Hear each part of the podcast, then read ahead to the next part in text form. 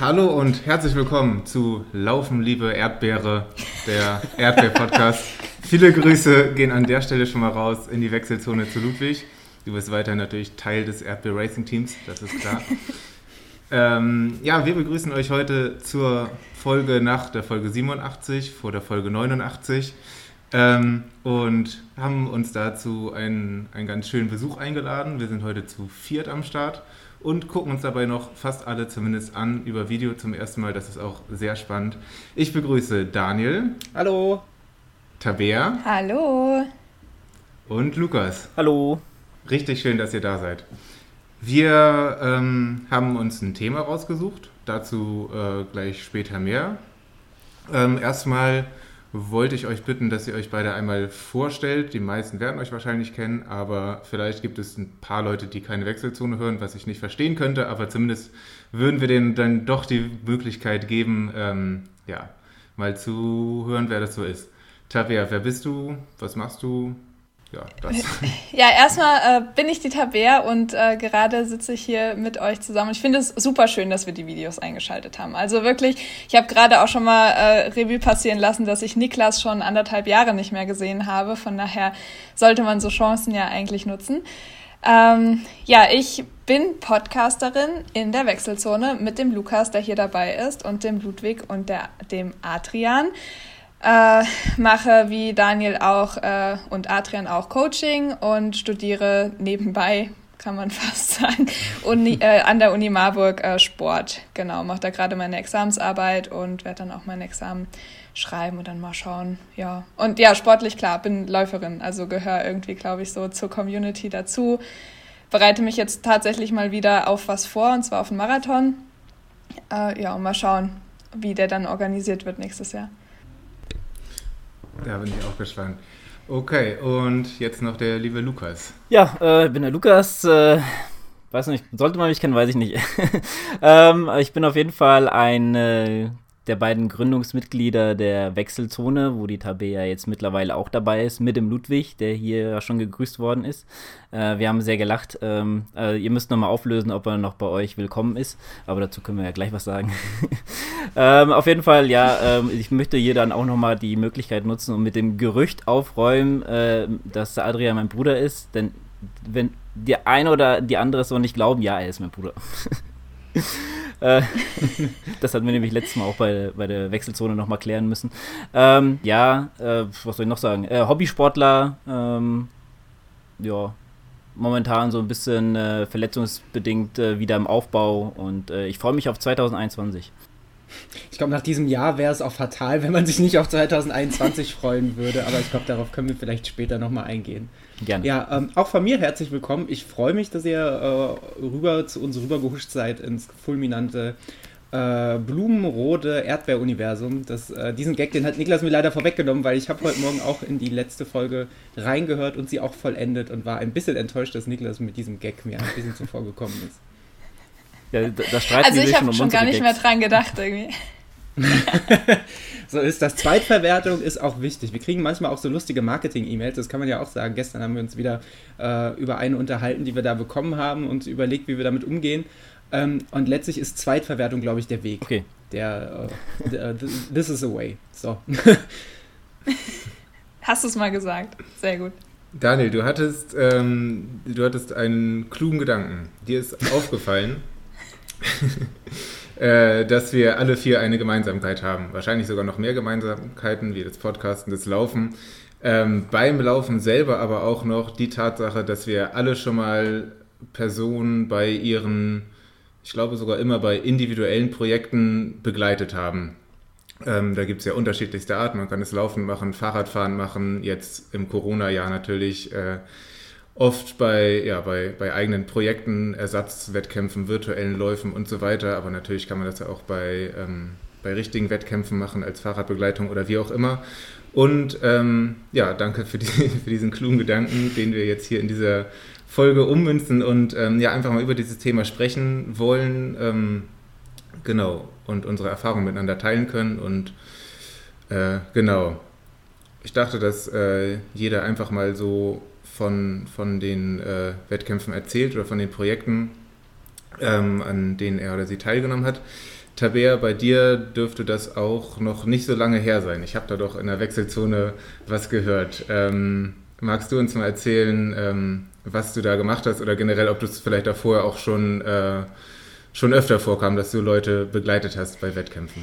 Ja, also dieses Jahr tatsächlich. Also es war auch so an der einen oder anderen Stelle auch das, was mich ein bisschen durchs Jahr getragen hat, weil die Wettkämpfe an sich sind ja nur ausgefallen und ähm, es kamen immer mal wieder Leute so, sind an mich rangetreten. An sich hat das schon, weiß ich gar nicht, im Mai oder so angefangen, dass ein Kumpel mich gefragt hat, ja, ich würde gern einen Halbmarathon unter 1,30 laufen, willst du mitmachen? Und ich habe ihn halt nur angeguckt und dachte so, ähm, nee, also wie soll ich das machen? Äh, habe mich dann da aber auch dazu entschieden, dass ich halt zumindest einfach die 10 Kilometer mit ihm laufe und äh, was eine gute Sache war für ihn, weil es war sein erster Halbmarathon, ähm, für ihn war das, glaube ich, ganz gut, weil ich ihn dann die zehn Kilometer erstmal ein bisschen rausgebremst habe. Also er konnte da dann quasi nicht überpacen, weil ich halt dabei war, weil ich hätte nicht schneller laufen können. So. Ähm, das war auf jeden Fall eine, so ein ziemlich cooler Einstieg. Also da habe ich auch gemerkt, okay, also man kann auch alleine ähm, viel machen. Er hatte da auch noch zwei, drei Leute auf dem Fahrrad dabei und auch Leute, die hinten raus nochmal mitgelaufen sind. Ähm, und ja, so das größte Projekt, was ich mitbegleitet habe, was ich auch äh, über längere Zeit mit, also nicht geplant habe, aber zumindest verfolgt habe, äh, war mit einem Athlet von mir. Da habe ich auch äh, im Podcast bei uns ein Interview aufgenommen mit dem Leo. Äh, der hat nämlich einen ganz besonderen Marathon vorbereitet für äh, einen dann sehr kürzlich verstorbenen Freund. Äh, der ist an Krebs leider verstorben. Äh, für den ist er gelaufen. Das war der erste Lars Berdel Marathon und das war halt wirklich, das war was ganz Tolles und ganz Besonderes. Ähm, und es hat auch einfach nur mega Spaß gemacht, weil ganz viele Freunde einfach dabei waren. Es war so das Wochenende, bevor Corona wieder richtig groß geworden ist, also so Anfang Oktober das Wochenende. Ähm, da wo auch der Köln-Marathon eigentlich stattgefunden hätte. Und also das war, das war toll, weil also auf der einen Seite gut, er ist hinten raus sehr eingebrochen, aber es war für mich einfach schön, so dabei zu sein. Ich habe ihn ja wirklich seit Mai ist er auch bei mir im Coaching gewesen. Das heißt, ich habe ihn da komplett auch darauf vorbereitet. Wir haben das ähm, durchdacht, wie man das alles machen könnte mit dem Marathon und dann schlussendlich da auch dabei zu sein und ihn da auch so auf den letzten sieben Kilometern halt immer wieder zu motivieren und zu sagen, komm, wir laufen jetzt wieder und alles wird gut und wir kommen ins Ziel und auch wie glücklich er da am Ende war. Also das war, glaube ich, so mein Jahreshighlight auch als Trainerin, weil was eben vielleicht Daniel auch unterschreiben kann, wenn man dieses Jahr mit dem Trainer sein anfängt, ist es so ein bisschen doof, weil der Abgleich fehlt. Ne? Also man kann eben sehr schlecht sagen, jo, der Athlet oder die Athletin ist jetzt irgendwie wirklich für sich weitergekommen, weil es gibt eben keine Wettkämpfe. Auf der anderen Seite, was bedeutet weiterkommen? Also in dem Fall war es ja wirklich ein ganz toller Erfolg vom Leo, dass er da den Marathon auch noch im Namen von seinem besten Freund da laufen konnte. Und äh, ja, mehr kann man sich ja eigentlich gar nicht wünschen. Also so ich persönlich als Trainerin, das war schon echt ein großes Highlight, ja. Voll spannend und voll schön. Ähm, habt ihr vorher ähm, im Vorfeld besprochen, was, was deine Aufgabe ist bei dem Lauf? Also quasi, ob, ob du dich darauf konzentrieren sollst, eine bestimmte Pace zu halten oder halt eine Zielzeit zu erreichen oder ähm, ja eben die Motivation oder hattest du noch Aufgaben darüber hinaus, irgendwie äh, Essen anreichen, Getränke anreichen oder so weiter? Ja, wir hatten eben da auch wieder das äh, große Glück der Radbegleitung. Das heißt, ich persönlich, also ich hab, musste nicht mal eine Weste tragen. Ne? Also wir hatten alles in den Fahrrädern. Aber klar, ich habe schon auch alle paar Kilometer gefragt, so brauchst du irgendwas? Und dann habe ich quasi auch so diesen Weg vom Fahrrad, also von der Läufergruppe zum Fahrrad wieder zurück, äh, quasi am Anfang noch übernommen, so für die ersten 20, 21 Kilometer Irgendwann haben wir das Ganze auch ein bisschen optimiert, dass die Fahrräder dann so gefahren sind, äh, dass man da einfach reingreifen konnte. Das ist einem vorher irgendwie nicht klar gewesen, aber man lernt dann eben auch nie aus. Ähm, genau, und äh, hinten raus hatten wir auch einen sehr frischen Läufer, der dann wirklich 21 Kilometer mitgelaufen ist und die letzten zehn dann wirklich mit einer Flasche Cola und einer Flasche Wasser so neben Leo hergelaufen ist.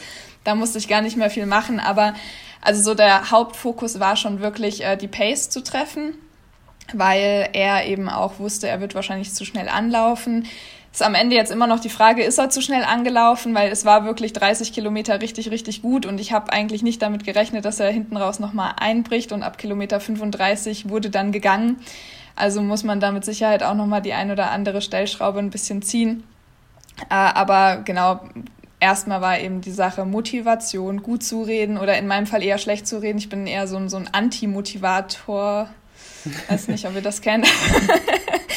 ähm, also ich finde ich finde es halt super, dann eben auch nach zwei Kilometern zu sagen, so jetzt haben wir die Hälfte oder weiß ich nicht. Also ich sehe mich immer nicht so als die super motivierende, hey, du schaffst das und alles wird gut, sondern ich gehe da eher mit einem gewissen äh, Sarkasmus dran. Aber ich glaube, das war für ihn zumindest auch gut, aber das kann auch nicht jeder aushalten. Das ist auch schon viel Dummschwätzer da sein, ja.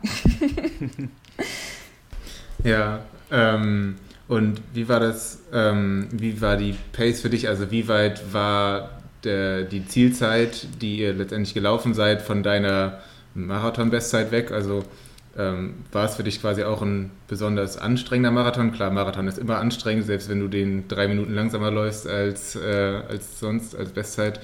Ähm, ja, oder hattest du Schwierigkeiten, die Pace zu treffen, weil es quasi deutlich langsamer war als dein, dein sonstiges äh, Dauerlauftempo und du quasi diese Pace-Region gar nicht gar nicht kennst, was vielleicht auch vorkommen könnte?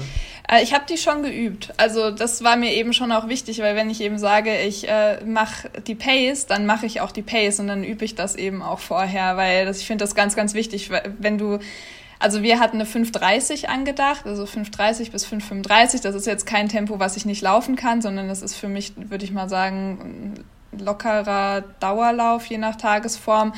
Ähm, aber es war jetzt auch kein Tempo, wo ich sage, ja, da kann ich auf jeden Fall einen Marathon mit durchlaufen. Also ich habe auch gesagt, es kann sein, Kilometer 35 und ich bin raus, weil äh, ich bin in dem Jahr zwar schon einen Marathon gelaufen, aber so eine richtige Standortbestimmung für die langen Strecken hatte ich zu dem Zeitpunkt eben auch noch gar nicht. Das heißt, ich habe gesagt, ich laufe mit, ich laufe hoffentlich komplett mit, ähm, aber ich mache eben erstmal am Anfang die ersten 30 Kilometer die Pace und ich wusste, beim zweiten Halbmarathon kommt einer dazu, der kann das dann quasi auch. Ähm, aber ja, also ich hatte schon auch Bammel davor, aber ich habe es mir, glaube ich, einfach nicht anmerken lassen, habe gedacht, okay, ich, ich mache das jetzt. Und das ist, fand ich, das fand ich schön. Also ich glaube, das war jetzt am Ende, war es eine Viertelstunde von meiner Marathon-Bestzeit weg oder 25 Minuten, ich weiß nicht genau. Also wir sind ja, wie gesagt, hinten raus dann auch viel gegangen.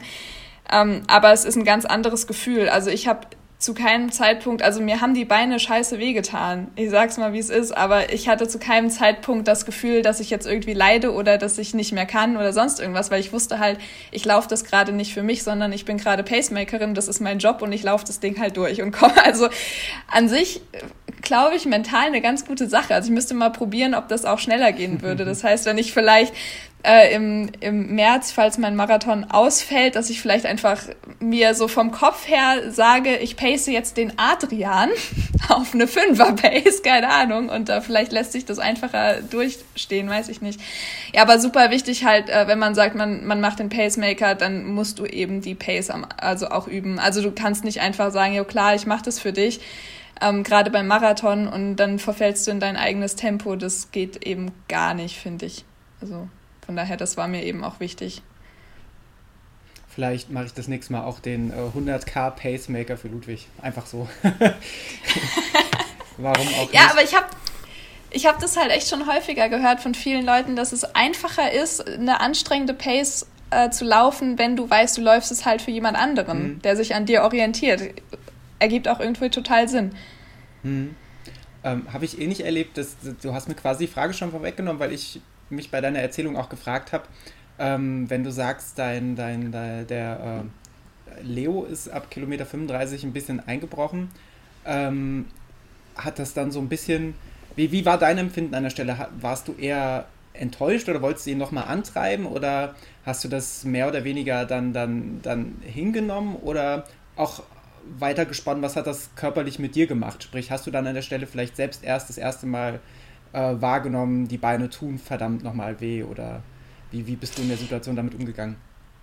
Ähm, ja, also ich habe es erstmal nicht kommen sehen, weil ich habe, also ehrlicherweise habe ich bisher immer nur mitbekommen, dass wenn du so einen Downer hast, dass du den irgendwie so um Kilometer 30 rum hast. So bei Kilometer 35, ich habe halt, ich habe nach hinten geguckt, das weiß ich noch, ich habe gemerkt, der wird langsamer, aber ich habe gedacht, es sind ja jetzt nur noch sieben Kilometer, also irgendwie 40 Minuten. Also mir, mhm. in meinem Kopf habe ich mir nicht ausmalen können, dass es dann nochmal hart werden könnte für ihn, weil er halt wirklich so gut durchgezogen hat, die 35 Kilometer davor. Und dann drehe ich mich das nächste Mal um und er läuft, also geht. Und natürlich war ich erstmal so ein bisschen enttäuscht, weil ich dachte so, ah verdammt, vielleicht habe ich jetzt doch zu viel gemacht. Er war dann aber noch so reflektiert, dass er sagt, so ja, das ist irgendwie immer so. Also es ist so seine Schwachstelle, von der wusste ich bis zu dem Zeitpunkt auch noch nichts. Das ist natürlich für uns super wichtig gewesen und für ihn auch wichtig, weil er hat gesagt, er wollte halt gerne, dass ich mal dabei bin und das eben auch mal äh, mitbekomme, wie er dann so drauf ist. Ne? Also dass es dann halt einfach einen Punkt gibt, wo es nicht mehr geht. Ähm, ja, für mich persönlich war es schon so, ich habe versucht, so viel wie möglich neben ihm her zu traben, ihn natürlich auch wieder zum Laufen zu animieren. Er ist dann mhm. auch immer wieder so in meinen Schritt mit reingekommen und hat wieder angefangen äh, mit dem Laufen. Und die letzten zwei Kilometer ist er auch wieder durchgelaufen. Also es war schon alles ganz gut. Ähm, ich selbst jedes Mal, wenn ich gegangen bin, hatte ich Schmerzen des Todes. Also ich habe wirklich dann versucht, in diesem Laufschritt drinne zu bleiben, weil das dann doch um einiges angenehmer war. Aber wie gesagt, das war einfach nicht so wichtig. Also ich habe zwischenzeitlich auch gedacht, hoffentlich schaffst du diese sieben Kilometer jetzt noch, nachdem du halt jetzt einmal gegangen bist. Aber ähm, ich habe irgendwie die Frage nicht gestellt. Also ich, ich hatte die Schmerzen, aber ich habe mich nicht gefragt, ob ich es schaffe, sondern so der Struggle war irgendwie weg. Es hat halt einfach nur wehgetan. Ja. Ja, ist schon faszinierend, wie, wie man es schafft, sich selber. Und letztlich ist, letztlich ist es ja auch einfach nur ein Mentaltrick. Wenn man es schaffen würde, das, wie, wie du vorhin angedeutet hättest, auf seine eigenen Wettkämpfe einfach zu übertragen, sich so stark dieses Bildnis vorherzurufen, dass man eigentlich ja nur jemanden begleitet und dann diese Energie freizusetzen, das wäre natürlich toll.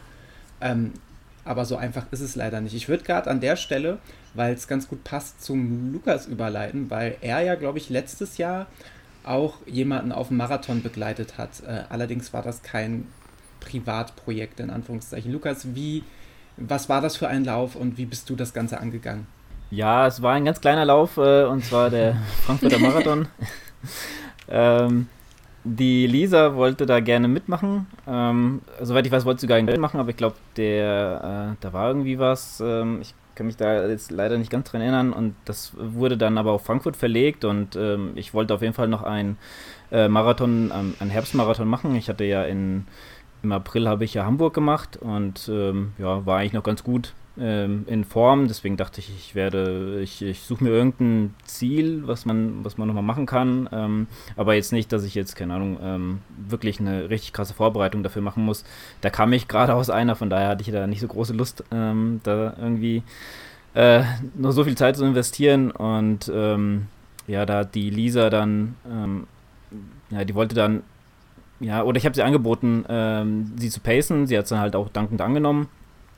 Ähm, ja, und dann wurde es halt Frankfurt und ähm, gut, äh, ich habe dann, sag ich mal, da es ja nicht meine Pace ist, habe ich jetzt auch, wie gesagt, nicht so krass dafür trainiert, ähm, was sich dann, na, wie der Niklas schon sagte, äh, Marathon ist dann irgendwann immer hart, egal welche Pace man läuft. Auch wenn es halt nicht seine äh, eigene Pace ist, dann ist es halt äh, manchmal sogar noch schwieriger, ähm, da ähm, ja, dran zu bleiben, sage ich jetzt mal, und nicht irgendwie in den gewohnten Laufschritt zu verfallen und äh, die Person, die man, für, um die man sich eigentlich zu kümmern hat, äh, die dann noch komplett aus dem Leben zu schießen. Ähm, ja, das äh, äh zu dem Zeitpunkt äh, war das ähm, der Bekannt Bekanntheitsgrad zwischen mir und Lisa eher so ein bisschen, ja, wir haben uns mal glaube, das Jahr davor in Frankfurt getroffen und sonst ähm, nicht großartig viel Kontakt gehabt. Von daher kannte sie mich nicht so. Da habe ich nämlich im Vorfeld mal so einen kleinen Scherz gemacht und habe gesagt, äh, naja, ich werde dich schon unter 5er Pace drücken und dann äh, habe ich so im Nachhinein, äh, also hinten raus habe ich dann erfahren, dass Adrian, äh, dass sie zum Adrian geschrieben hat, meint das als Scherz oder meint er das wirklich? Und ich meinte das natürlich vollkommen als Scherz und da habe ich gemerkt, okay, vielleicht äh, dann halt nicht so, nicht solche dummen Scherze machen. Ähm, ja, aber ich bin da äh, auch im Vorfeld gelassen dran gegangen. Also ich habe mir jetzt, jetzt keine großen Gedanken gemacht, ob ich jetzt äh, das schaffe oder also dass, dass ich den Marathon schaffe, das war mir auf jeden Fall klar und dass ich das auch in der Pace äh, schaffe. Ähm, die Lisa wollte äh, bei 3,45 ungefähr rauskommen. Äh, das war mir da eigentlich schon relativ bewusst. Also dafür habe ich jetzt genug Marathons gelaufen, dass ich das ähm, ja, ich will jetzt nicht sagen, aus dem Stegreif schaffe, aber ähm, dass, dass es schon, schon funktionieren wird. Und äh, mit der Uhr am Handgelenk äh, schafft man dann halt auch die Pace äh, zu halten. Was dann halt an, natürlich im Rennen abgeht, ist dann natürlich eine ganz andere Geschichte, äh, weil ähm, also ich bin dann eher so der Typ, ich mache mir im Vorfeld wirklich ganz, ganz wenig Gedanken drum. Es gibt da halt andere Sachen, um, man, um die man sich zu kümmern hat und so. Und erst, wenn ich so im Startblock stehe und es sind dann wirklich noch so die letzten Minuten und dann fängt es erst an, im Kopf zu rattern, was du hier eigentlich zu tun hast und zu machen hast und dann kommt noch so ein bisschen Bedenken. Ähm, musste ich ja dann auch nicht mehr äußern, sagen wir mal so. äh, von daher äh, wusste die Lisa davon nicht so wirklich äh, was, genauso wenig wie dass wir eigentlich so die er ja, bis kurz vorm Halbmarathon eigentlich immer hinter der Zeit so ein bisschen waren. Äh, davon habe ich halt auch nichts gesagt. Ich habe es immer versucht, so ein bisschen anzutreiben. Ähm, aber jetzt auch nicht zu viel, dass sie jetzt äh, dann noch, äh, keine Ahnung, dass, dass wir da direkt im nächsten Kilometer äh, wieder äh, die Zeit rausgeholt hätten. Ähm, sie wiederum hatte äh, Seitenstechen und so, wovon sie mir nichts gesagt hat. Also wir haben da so ein bisschen beide unsere Geheimnisse voneinander gehabt. Das war dann halt so schon ganz 70, was man dann so im Nachhinein erfährt. Äh, das haben wir dann nämlich, glaube ich, auch, wir haben da einen Podcast drüber aufgenommen. Äh, und ähm, ja, da haben wir uns da sozusagen alles ein bisschen gebeichtet, was, äh, was da nicht so... Große Schlussbeichte. nicht so gut gelaufen ist. Genau, äh, war auf jeden Fall ganz, ganz interessant, äh, was man so erfährt, äh, was so in einem anderen Menschen vor sich geht, wenn, wenn, ja, wenn man im Wettkampf ist. Ähm, ja, zum Wettkampf selber, es, wie gesagt, es lief eigentlich ganz gut. Ähm, so wie ich die Lisa halt wahrgenommen hatte, beim Laufen war es, fand ich, eigentlich immer ähm, konstant gut. Aber wie gesagt, äh, sie sagte ja im Nachhinein, dass sie schon Schmerzen hatte. Von daher ähm, ist sie eine gute Schauspielerin anscheinend. Ja, nach der, nach der Halbmarathon-Pace ging es auf einmal bei ihr, hat sie dann auch selber gesagt. Und äh, wir konnten auch nochmal das Tempo noch ein bisschen erhöhen. Ähm, ich habe sie immer wieder, also ich bin dann nicht der Antimotivator, sondern eher der Motivator. Und äh, ich kann dann halt auch immer mal, äh, mal ein paar Sprüche nebenbei nochmal bringen, nochmal ein paar motivierende Sätze. Äh, oder auch halt einfach mal ein normales Gespräch, um einfach mal vielleicht den nächsten Kilometer zu überbrücken. Ähm, also, ja, wenn man einen Podcast macht, äh, Daniel ähm, kann das bestimmt bestätigen oder der Niklas, dann ist man einfach auch ein guter Redner irgendwann. dann, dann, kann man einfach auch dummes Zeug reden, ohne dass man äh, eine Antwort er, äh, erwartet oder so. ja, das, äh, so habe ich dann halt so ein bisschen Kilometer für Kilometer überbrückt. Ähm, und ähm, dann haben wir einen Altbekannten aus eurem äh, Universum so getroffen unterwegs, und zwar den Tristan. Den, äh, der ist dann aber gerade in dem Moment so ein bisschen, hatte eine ganz, ganz äh, schwierige Phase gehabt und äh, ja, wir haben uns dann mal so ein bisschen die Zeit genommen und haben ihn noch ein bisschen motiviert, ihn mitzunehmen. Das haben wir dann mal so zwei, drei Kilometerchen geschafft. Ähm, dann haben wir uns auch umgedreht, äh, wie es bei Tabea, und dann war er auf einmal weg und dann stand er da hinten und Elisa fragt, wo ist er denn, wo ist er denn? Und dann sagte er, ja, da hinten, er geht. Und dann ähm, stand ich so ein bisschen vor der Entscheidung, weil Lisa, ich habe ihr so ein bisschen angemerkt, sie hätte ihn gerne weiter mitgenommen. Ja, sie hätten gerne weiter motiviert. Ich habe dann zu ihr gesagt, wenn du jetzt weiterläufst, kannst du sogar deine Zeit noch schaffen. Und ähm, ja, sie ist dann weitergelaufen, ähm, weil auch äh, gerade in dem Moment vielleicht was ganz Wichtiges passiert ist. Sie hat einen Arbeitskollegen getroffen, der sie dann halt auch nochmal angefeuert hat und so. Und ja, mit der Euphorie ist sie dann halt auch weitergegangen, äh, weitergelaufen natürlich. Ähm, ja, wir sind dann bei 3,46 reingekommen. Ähm, so, wer den Frankfurt Marathon kennt, der letzte, letzten eineinhalb, glaube ich, bis zwei Kilometer, da läuft man diese ganze, ganz lange Straße. Mainzer Straße ist das, glaube ich, ne? Mainzer Straße, oder? Nee, Mainzer ja, Landstraße ist, glaube ich, vorher. Ich glaube, das ist dieser also, Bereich von Kilometer nee. 30 oder 32 bis 38 oder so, diese, die, die ewig lang wieder Richtung, Richtung Innenstadt führt, aber da am Ende. Ja, doch, stimmt, klar. Ludwig-Erhard-Ring ah, ja. oder so, kann das sein, der Richtung ja, Festhalle? Ich weiß es nicht. Auf jeden Fall äh, bin, ich, bin ich auf jeden Fall äh, mental und körperlich wieder voll in. voll drin. Ich erinnere mich an das letzte Stück nicht mal, bin ich ganz ehrlich. Also, also, also für diejenigen, für, für diejenigen, die äh, da schon mal gelaufen sind, ist es da, wo der Mann mit dem Hammer ist. Da, also nicht bei Kilometer 30, sondern ziemlich am Ende. die große Statue. Ähm, ja, auf jeden Fall in dieser Landstraße äh, läuft man dann und ähm, da, ja, also wurde auch so, also ich, jeder, der Marathon gelaufen ist, weiß, am Ende kann man halt jetzt nicht nochmal noch mal irgendwie eine 420er Pace raushauen oder so, wenn man schon in, äh, sag ich mal, 99% des Marathons gelaufen ist und dementsprechend ist uns so ein bisschen die Zeit davon gelaufen und äh, haben es halt um eine Minute äh, verpasst im ersten Moment habe ich gedacht, oh, scheiße, ähm, aber äh, die Lisa hat sich super drüber gefreut, weil sie halt auch ihre Zeit, glaube ich, um acht Minuten oder so verbessert hat. Äh, von daher äh, war das ja, ähm, war das dann auch okay für mich und ähm, ja. Ja, dann ähm, hinten raus ist es noch fast die, die Treppe hinten beim, beim äh, Frankfurt, also bei der Festhalle hinten, also da glaube ich nochmal, ah, nee, Quatsch, diese gegen die, ah, da wurden, genau, ähm, da geht man nämlich aus der Festhalle raus und dann war in der Mitte so ein, ähm, wo die, ja, wo man sich dann teilt sozusagen, so, so, so eine Absperrung aufgebaut und die ist erstmal voll dagegen gelaufen. Scheiße. Äh, also sie war, sie war sehr fertig ja. im Nachhinein. Auf jeden Fall alles auf der Strecke gelassen. ich habe mich für Lisa halt richtig gefreut, weil ich glaube, den Marathon, den sie vorher gelaufen ist, da hat, ist sie irgendwie mit, mit Magenschmerzen oder irgendwas war da. Also das war für sie, glaube ich, äh, super traurig. Und dann hat es mich einfach so gefreut, dass das so gut geklappt hat bei euch. Also es war ja, glaube ich, wirklich nur vier Wochen später oder so, sondern also einfach nochmal so, okay, neuer Versuch.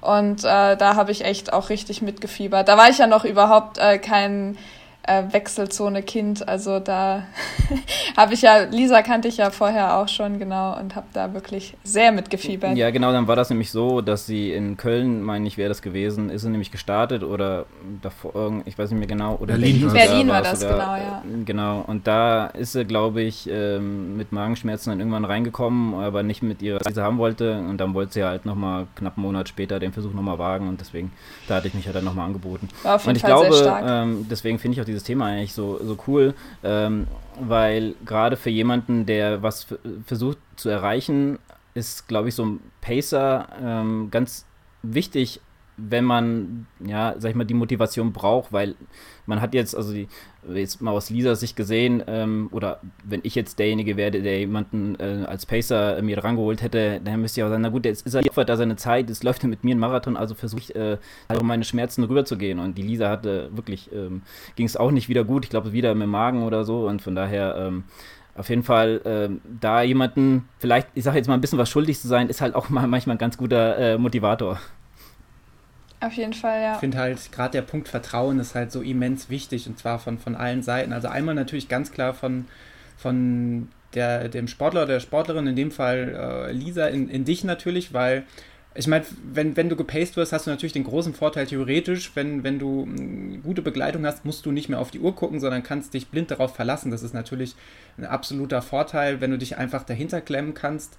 Ähm, dementsprechend groß muss dein Vertrauen aber auch sein, aber für dich als Pacer, Lukas, musst du natürlich auch, und das, das hört man dir in deiner Erzählung ja auch an, zurecht, gehört ja auch ein gewisses Stück an, an Selbstvertrauen auf jeden Fall dazu, dass man eben weiß, klar, Tabea hat auch eben von ihren Zweifeln erzählt, ähm, aber sie wusste ja auf jeden Fall, das, was, was sie sich vorgenommen hat, was wichtig ist, das schafft sie. Und sie wusste, na, auf dem zweiten Halbmarathon, da kommt noch jemand dazu. Und dieses Selbstvertrauen muss man, glaube ich, auch als, als Supporter unbedingt mitbringen, um da irgendwie für, für Stabilität zu sorgen und auch für Sicherheit zu sorgen, zu sagen, hey, wir, wir können das tatsächlich durchziehen, weil wenn du dir schon, schon nicht vertraust, irgendwie das, das, äh, das Mindestziel zu erreichen, wie soll dann irgendwie der Sportler oder die Sportlerin dir vertrauen? Das ist super tricky auf jeden Fall, weil als Pacer könntest du ja auch einen schlechten Tag haben, dann wird es richtig problematisch. Aber witzigerweise passiert das, wie wir auch vorhin schon bemerkt haben, sehr viel seltener, als wenn du für, für dich läufst. Irgendwie, der Druck liegt einfach auf was komplett anderem. Das ist ja, einfach verrückt. Das stimmt. Ich äh, sage ja selber immer ganz gerne, Angst ist immer ein ganz schlechter, äh, ganz schlechter Ratgeber. Äh, wir hatten ja auch im Vorfeld, hatten wir uns auch mal kurz unterhalten, ähm, wie wir das da angehen wollen. Und ich habe hier dann halt äh, klipp und klar gesagt, also entweder möchtest du, sagst du, dass ich neben dir laufen soll oder vor dir laufen soll. Wenn ich vor dir laufe, gebe ich dir ein bisschen Windschatten, aber das können wir auch während des Rennens noch absprechen. Und dass ich ihr gesagt habe, dass ich hier immer die Getränke reiche. Was vielleicht auch geübt werden muss, weil beim ersten, da mhm. bin ich, bin ich nämlich so 300 oder 100 Meter davor bin ich gesagt, so, ich hole dir was zu trinken. Dann bin ich losgelaufen, habe was getrunken, äh, zu trinken geholt, habe mich umgedreht, weg war sie. Und da muss man gerade, weil wenn man weiß, was das ein Battle manchmal äh, bei, bei Getränkeständen ist, dann muss man halt auch, glaube ich, schon mal wissen, wo man sich dann auch hinstellen soll. Das haben wir dann beim zweiten Mal besser geregelt. Da habe ich zu ihr gesagt, lauf so weit wie möglich links äh, und dann äh, werde ich dich schon finden. Aber weil die Lieder waren nämlich so schnell an mir vorbei, damit habe ich gar nicht gerechnet. Die war dann einfach vor mir und ich musste ihr hinterher. Ja, ich glaube, jeder, der auch selber schon mal gepaced wurde, weiß ja auch, wie wichtig das für einen ist. Und ich finde, dann äh, bekommt das auch so einen ganz anderen Stellenwert, wenn man dann gefragt wird, so, hey, kannst du mich pacen? Ne? Also äh, ich hatte das jetzt zweimal die Ehre, dass mich mal jemand gepaced hat. Und äh, das nimmt einem unheimlich viel Druck raus, weil wenn du, also wenn du eben weißt, da ist jemand, der, der hat die Uhr ganz genau im Blick und du musst dich halt auf nichts konzentrieren, außer zu laufen. Und im Optimalfall hast du noch jemanden, der so ungefähr deine Trittfrequenz eben auch trifft, wo du einfach dich nur dranhängen musst. Das ist halt so viel wert und ich glaube, da kann man eben schon deutlich noch was rausholen. Ja, also gerade diese, dieser, dieser Gleichschritt, das bewundere ich ja immer immens. Da erinnere ich mich noch sehr gern dran, Lukas. Ich glaube, das war 2017, als wir den Köln-Marathon zusammengelaufen sind. Korrigier mich. 2017, 2018? Müsste eigentlich 2017 gewesen sein, ja. Äh, oder zumindest drei. Ich glaube 2017, wo wir den zumindest drei Viertel zusammengelaufen sind. Und das war. Das, das ist natürlich auch cool, wenn man gleich merkt, dass da so eine Chemie da ist. Also jetzt nicht nur menschlich, sondern dass man merkt, man ist auf einem ähnlichen äh, Leistungsniveau oder aber der, der Laufpartner, die Laufpartnerin kann sich eben ziemlich gut auf mein Niveau einstellen. Also man muss ja nicht exakt dasselbe Leistungsniveau haben, das wird nicht passieren, aber wenn man merkt, äh, man kann das gegenseitig adaptieren und das ist ja auch eine Form von, von Flow, würde ich fast sagen. Ich finde, Flow ist ein wunderbarer Begriff, einfach, dass es, mhm. dass es so geschmeidig äh, daherläuft. Und das sind auch so Situationen, also auch als, als Begleiter, muss ich sagen, geben die mir fast so viel oder manchmal sogar mehr als in der Situation, wo ich selber für mich laufe, weil es irgendwie, es klingt so blöd pathetisch, aber man hat halt das Gefühl, man hat ein höheres Ziel. Es ist irgendwie nicht, das Ziel ist allein für das, was ich mache und meine eigene Befriedigung meiner Ziele und Bedürfnisse, sondern das Ziel ist halt nochmal eine Stufe höher. Ich helfe jemand anderem dabei und weiß nicht, das finde ich, find ich auch wahnsinnig, äh, ja, wahnsinnig aber das, motivierend. Äh, also sagst du ja auch was. Ich meine, ähm, stell dir mal vor, du nimmst deine Tasche und gehst zu einem Wettkampf, sag ich jetzt mal den Kölner Marathon und läufst den einfach für dich. So, weißt du, das ist ja dann, okay, du läufst das für dich, aber ihr macht das ja auch ganz gerne so, dass ihr mit einer großen Entourage antanzt und äh, dann auch Party macht und so und dann äh, freut man sich ja auch, wenn man weiß, oh, die kommen gleich oder äh, wo sind sie und so, da ist man ja auch ähm, manchmal ein Stückweise anders motiviert, schon mhm. allein mit äh, Begleitung, ja auf jeden Fall. Ähm, jetzt haben wir über, über, über größere Marathons, größere Laufveranstaltungen gesprochen, ähm, wo, wo äh, Lukas, du äh, gepaced hast, Tabea, du hast bei einem Privatmarathon gepaced. Jetzt weiß ich aber auch, dass ihr beide, glaube ich, schon mal an der Strecke standet und dort unterstützt habt. Ähm, was sind für euch so die Herausforderungen dabei? Der Niklas kann bestimmt gleich noch was dazu sagen, weil er, glaube ich, äh, jeden Städteplan und Nahverkehrsplan innerhalb von drei Minuten analysiert und die kürzesten Routen rausfindet. ähm, aber ich, ich fange mal an mit dir, Tabea, weil ich weiß, dass du dieses Jahr im letzten großen Vor-Corona-Rennen beim Frankfurt-Halbmarathon am Start warst. Ähm, mhm. Was sind, was sind da so für dich die Herausforderungen, wenn du da am Streckenrand stehen willst und das unterstützt? Oder machst du das komplett intuitiv und sagst, ich stelle mich dahin und warte, wer vorbeikommt und wenn ich das Gesicht kenne, schreie ich ihn oder sie an? Ja, zweiteres auf jeden Fall. Genau. Ende der Geschichte. Danke. Nein, also die größte Herausforderung ist eigentlich immer, äh, dahin zu kommen, wo ich denke, dass es sinnvoll ist. Also ich bin leider, was meine Orientierung angeht, wirklich ganz katastrophal, vor allem wenn es dann so eine Stadt wie Frankfurt ist. Frankfurt ist nicht Marburg, ne? Und dann muss man noch mit der S-Bahn fahren und keine Ahnung. Also ich, die größte Herausforderung ist eigentlich, bis ich dann an der Strecke stehe. Und ähm, dann ist es eigentlich auch so, dass ich dann einfach an dem Punkt bleibe. So. Also jetzt zum Beispiel äh, den Lauf, den du angesprochen hast, ne, den Halbmarathon in Frankfurt, das war ja einfach super traurig. Ich wollte da ja auch mitlaufen, hatte mich dann natürlich total erkältet. Ähm, und äh, ja, war dann aus dem Training raus und dann hat es auch irgendwie keinen Sinn mehr gemacht, weil ich auch noch so ein bisschen am Kränkeln war. Und dann habe ich aber gedacht, naja, dann will ich wenigstens alle, die da sind, ein bisschen anfeuern. Frankfurt war ja bis dahin auch noch nicht so äh, die weite Entfernung. Mittlerweile überlegt man sich ja dreimal, ob man in den Zug steigt und halt so just for fun mal eine Stunde nach Frankfurt fährt. Aber damals habe ich gedacht, ja komm, das, das mache ich einfach. Ähm, aber ich war halt alleine und wenn ich alleine bin, dann bin ich froh, wenn ich da bin. Und dann war es wirklich mhm. so, also ich habe alles angeschrien, was ich irgendwie kannte und es waren dann doch mehr Leute, als ich dachte. Also ich wusste zum Beispiel nicht, dass du mitläufst, Daniel. Ich wusste auch nicht, dass äh, ich Team bewegt sehen würde. Also ich habe wirklich nur auf Lisa geachtet und auf Lisa gewartet. Und sie kam dann letztlich, glaube ich, ich sogar als letztes rein. Ähm, und vorher habe ich dann ganz viele tolle Leute fotografiert und gesehen. Also ich finde halt Fotos immer eigentlich am wichtigsten, weil das ist das, worüber sich die Leute dann am meisten freuen. Wenn irgendjemand, der nicht 20 Euro dafür möchte, halt Fotos von ihnen gemacht hat an der Strecke. ich habe mir natürlich den besten Platz dafür ausgesucht, so 600 Meter vom Ziel. Also ne, danke dafür. Hättest du auch mal schönere Bilder machen können, aber so ist das. Ähm, nee, und ansonsten, also wenn, wenn ich weiß, äh, ich, äh, ich habe noch jemanden dabei, der sich vielleicht auch ein bisschen auskennt, dann versuche ich schon wenigstens an einem Punkt zu stehen, wo ich auch schnell nochmal an einen zweiten Punkt rennen kann. Ne? Also es ist ja zum Beispiel Frankfurter Halbmarathon auch, gibt so den einen oder anderen Punkt, wenn man da ist, dann geht man nochmal 200 Meter weiter und dann war man an Kilometer drei und ist dann wieder an Kilometer zehn oder so. Also dann kriegt man nochmal ein bisschen mehr mit. Ähm, ja, aber wie gesagt, wenn ich alleine bin, kannst du es eigentlich vergessen. Da bin ich froh, wenn ich irgendwo stehe. Genau. Du hast, du hast ja gesagt, du wolltest den Lauf eigentlich erst selber laufen und musstest dann äh, erkältungs- oder krankheitsbedingt das Ganze ziehen lassen. Ähm, kann das auch so eine Art, sage ich mal, Ersatz sein, gerade auch um diese Motivation oder diese, diese, diese, dieses vielleicht, äh, ich unterstelle das jetzt einfach mal, vielleicht negative Gefühl davon, Mensch, jetzt kann ich den Wettkampf nicht laufen, um das vielleicht in etwas Positives zu verwandeln oder zu kanalisieren?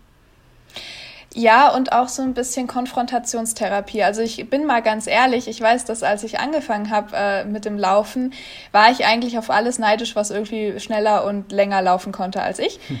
Äh, ich weiß nicht, ob ihr das nachvollziehen konntet, aber ich war, ich, ich war damals sehr ungeduldig und konnte mir sowas eigentlich gar nicht so gut angucken, weil ich dachte, oh, ich will jetzt aber auch endlich mal, keine Ahnung, 50 Kilometer laufen können oder einen Marathon laufen können oder sonst was, äh, was einfach damals noch nicht drin war.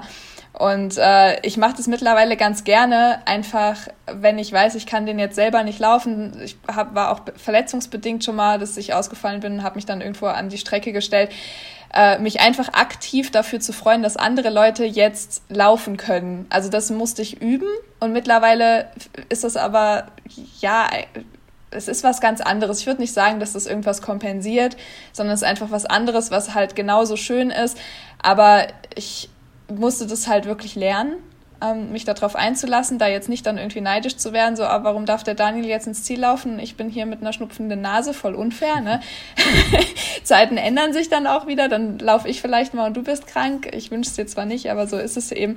Äh, aber nein, es ist, ich, ich finde, es ist eine ganz andere Form des äh, Sports betreiben oder eben betrachten. Ähm, ich würde es gar nicht so vergleichen. Es war einfach, wie gesagt, ich hatte mir den Tag ja eh freigenommen und dann kann ich ja auch hinfahren. Also wäre ja eh auch so mein, mein Plan gewesen. Und dann freue ich mich halt mit euch, die da alle. Also ich, du bist ja, glaube ich, sogar auch eine Bestzeit gelaufen, ne? Und Lisa ja auch. Genau, das war es sind, glaube ich, an dem Tag sehr schön. viele, sehr verrückte Zeiten aufgestellt worden. Also wenn ich dann gerade auch noch so aus dem, aus dem äh, bewegt Umfeld oder der, der liebe Tim, der das hier vielleicht auch hört, der einfach eine Wahnsinnszeit aufgestellt hat und, und lauter verrückte äh, Leute, der, der Alex ist eine Wahnsinnszeit gelaufen, lauter verrückte Leute, die lauter verrückte Zeiten gelaufen sind. Lisa hast du bereits erwähnt. Ähm, ja. Wahnsinn. Also das ist halt auch, ähm, ich glaube, euch geht es wahrscheinlich ähnlich. Ähm, ich, bin, ich bin halt jemand, ich motiviere mich immer sehr, sehr stark äh, über Emotionen und quasi auch Erfolgserlebnis, aber das müssen nicht nur meine Erfolgserlebnisse sein. Wenn ich sehe, dass jemand, den, den ich persönlich kenne, eine wahnsinnige Zeit hinlegt, dann äh, vielleicht an einem schlechten Tag kann das auch in diesen Neidgedanken ausufern äh, und ich äh, meide Strafe den ganzen Tag, aber im Idealfall ist es bei mir so, dass mich das wahnsinnig motivieren kann, zum Beispiel zu sehen, wenn äh, ich bleib mal beim, beim Tim da eine, eine Wahnsinnszeit im, im niedrigen 1,20er Bereich läuft, dann pusht mich das enorm. Ich denke da zum Beispiel sehr, sehr gerne dran zurück an den Düsseldorf-Marathon, wo äh, unter anderem Lisa und Franzi mitgelaufen sind. Ähm, und allein dieses an der Strecke stehen und äh, die beiden dort zu motivieren. Ich glaube, eine Woche später bin ich selbst den WHEW gelaufen. Und das war für mich so, so ein ganz verrückter emotionaler Auftakt, diese positive Energie des Tages. Ähm, da irgendwie zu sammeln und die ganze Woche aufrecht zu erhalten. Und äh, das finde ich auch irgendwie so schön und auch so verrückt zu merken, okay, ich kann tatsächlich für mich aus den, aus den Erfolgen und aus der Begleitung anderer kann ich etwas so Gutes äh, herausziehen, dass mich das selbst nochmal beflügelt. Also letztlich, wenn man es gemein runterbrechen will, könnte man mir ja sogar unterstellen, äh, dass ich andere unterstütze, ist reiner Selbstzweck, weil am Ende profitiere ich ja selbst von. Aber wenn es dann diese Win-Win-Situation ist, dann ist das, äh, ist das glaube ich, auch okay. Aber es ist doch auch gut, wenn wir alle das machen, was uns Spaß macht. Also sonst würden wir es ja auch gar nicht machen, ne? Also ja. logischerweise. Und äh, ja, also, aber ist doch auch, also das ist eben, glaube ich, so das Grundlegende an der Empathie. Du scheinst ein sehr empathischer Mensch zu sein. Punkt aus, fertig. Weil äh, du weißt ja auch, dass andere sich Ziele setzen. Und äh, wenn sie diese Ziele dann erreichen und sich da halt gerade auf den letzten Kilometern durchkämpfen, ist das ja halt auch einfach richtig schön mit anzusehen. Hm. Absolut. Ich, ich finde auch, äh, ich glaube, deswegen gucke ich auch so gern so Marathon-Großveranstaltungen. Gar nicht so sehr, also klar finde ich diesen Laufstil ästhetisch und so, aber auch dieses zu sehen, da ist ein, ist ein großer Sportler oder gerade Ironman WM oder sowas, da zu sehen, dass dann, egal ob es ein Lange, ein, ein Kienle oder ein Frodeno oder jetzt fallen mir nur deutsche Sportler ein, egal, Lionel Sanders oder wer auch immer, äh, wenn die sich da am Ende an den, beim Marathon den Arsch aufreißen und siehst denen das an, aber die, da ist so eine, so eine wahnsinnige Energie Ähm, und das funktioniert halt im, im, im Freunden, Freundes- und Bekanntenkreis, finde ich, noch sehr, so viel besser und es ist so viel intensiver. Ähm, und das ist ähm, einfach schön. Ähm, Lukas, an der Stelle äh, hätte ich dich fast übergangen, aber das kommt mir nicht nochmal vor. hast du schon, schon Erfahrung äh, auch an, am Streckenrand, äh, abseits der Strecke? Ich glaube, ich habe ja die meiste Erfahrung von allen. Also ich bin, glaube ich, schon seit, keine Ahnung, 15 Jahren oder sowas am Streckenrand äh, zu finden. Ähm, also ich weiß, es ist für euch nicht äh, der richtige Sport oder der falsche Sport für, diese, äh, für diesen Podcast hier, aber ähm, sehr viel äh, war ich am äh, Streckenrand von Triathlons. Gerade weil wir wissen, Triathlon aus drei Sportarten bestehen und der Adrian hat das früher gemacht und ähm, ja, der hat mich auch gefragt, ob ich mit will. Ähm, und ähm, ich habe halt immer so gedacht, naja, es ist halt doof, alleine hinzufahren, gerade bei sowas. Ja, man hat ähm, sein Fahrrad dabei, man hat die, die Schwimmsachen dabei und so und dann muss man sein Auto noch irgendwo hinstellen und vielleicht ist der Start gar nicht da, wo das Ziel ist und so. Und da ist man immer, glaube ich, sehr froh, wenn man jemanden dabei hat, der einen vielleicht ein paar Sachen abnehmen kann. Ich persönlich war ja auch an so kleinen, wenn gerade an so kleinen Volksläufe denkst, ähm, so ein Zehner oder so irgendwo und dann hast du deinen Schlüssel dabei und, und du kannst ihn keinen geben, weil du alleine bist. Ja? Und dann musst du den Schlüssel halt mitschleppen. Das ist halt auch ein bisschen ärgerlich manchmal. Und dann ist man doch ganz froh, wenn da jemand am Streckenrand steht, dem man vielleicht den Autoschlüssel mal in die Hand drücken kann. Ähm, deswegen, so habe ich halt oft gedacht und deswegen stand ich sehr oft an, an Straßenrändern äh, und äh, an Schwimmstrecken und an Radstrecken und habe Adrian halt auch angefeuert. Ähm, aber auch andere Veranstaltungen, war auch schon mit, äh, mit dem LLE-Universum unterwegs und habe Party gemacht, äh, was auch äh, ganz äh, neue Welt ein bisschen war, aber auch ganz interessant. ja, und äh, ich finde es halt auch ganz, äh, ja, ganz schön, wenn man, glaube ich, auch fremde Leute ein bisschen motiviert oder auch mal ähm, den vielleicht guten motivierenden äh, Spruch hinterher wirft, nicht äh, äh, sowas wie äh, sieht noch gut aus oder sowas, ist ja noch ein bisschen nervig, aber äh, vielleicht so ein kleines Weiter oder einfach nur mal klatschen oder so, äh, das hilft ja manchmal auch schon. ich finde es immer ganz, ganz, also ich persönlich bin dann immer so, wenn dann am Straßenrand welche stehen und meinen Namen rufen, weil es auf, auf der Nummer steht oder sowas, und ich dann manchmal verwirrt bin, kenne ich die Person und bis man dann irgendwann erstmal checkt, dass man ja natürlich, dass man, dass der Name da dran steht. Ja, aber das ist halt immer ganz, ähm, finde ich persönlich mal ganz cool und das versuche ich dann auch manchmal dann zurückzugeben. Ich finde ja, das ist ja nochmal eine ganz andere, äh, eine ganz andere Herausforderung. Also jetzt, oder man braucht ja noch ein ganz anderes Sitz- und Stehfleisch, wenn man sich an so einen Volkslauf oder bei so einem Volkstriathlon oder Dorftriathlon an Streckenrand stellt. Weil bei so einem Frankfurt-Marathon, sagen wir mal, ist es ja noch verhältnismäßig einfach, weil du kannst schnell an die verschiedenen Streckenabschnitte kommen. Äh, es ist fast überall was los an der Strecke. Du bist, bist fast nie allein, aber sagen wir mal beim Volkslauf 10 Kilometer in Krofdorf-Gleiberg, dann da steppt nicht unbedingt der, der, der Bär.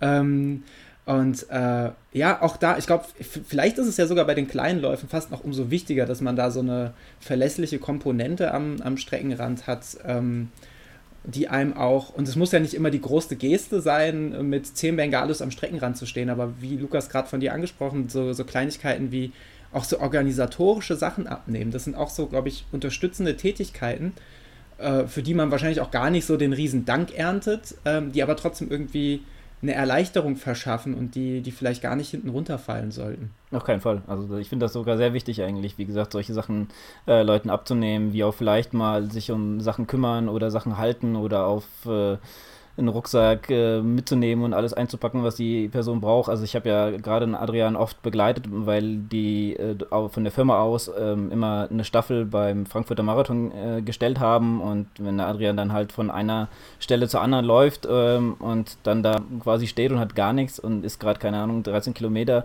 äh, gelaufen und komplett äh, verschwitzt und Frankfurt Marathon wissen wir ja alle, ist im Oktober, also sehr kalt. Ähm, also ich kann mich gerade an einen erinnern, fällt mir gerade ein, äh, das war der einzige Tag im Jahr, wo es geschneit hat, war der Frankfurter Marathon. Und äh, ja, dann läuft man natürlich noch kurz und so. Und ich glaube, dann ist man sehr, sehr dankbar, wenn äh, dann eine Person mit dem Rucksack und äh, den langen Sachen äh, am Wechselpunkt dann auf einen wartet. Da muss ich gerade an der Stelle an unsere Frankfurt-Staffel im vorletzten Jahr, war das, glaube ich, ich weiß es gar nicht, 2019. Müsste, ja. weil letztes Jahr bin ich ja mit Genau, genau, genau.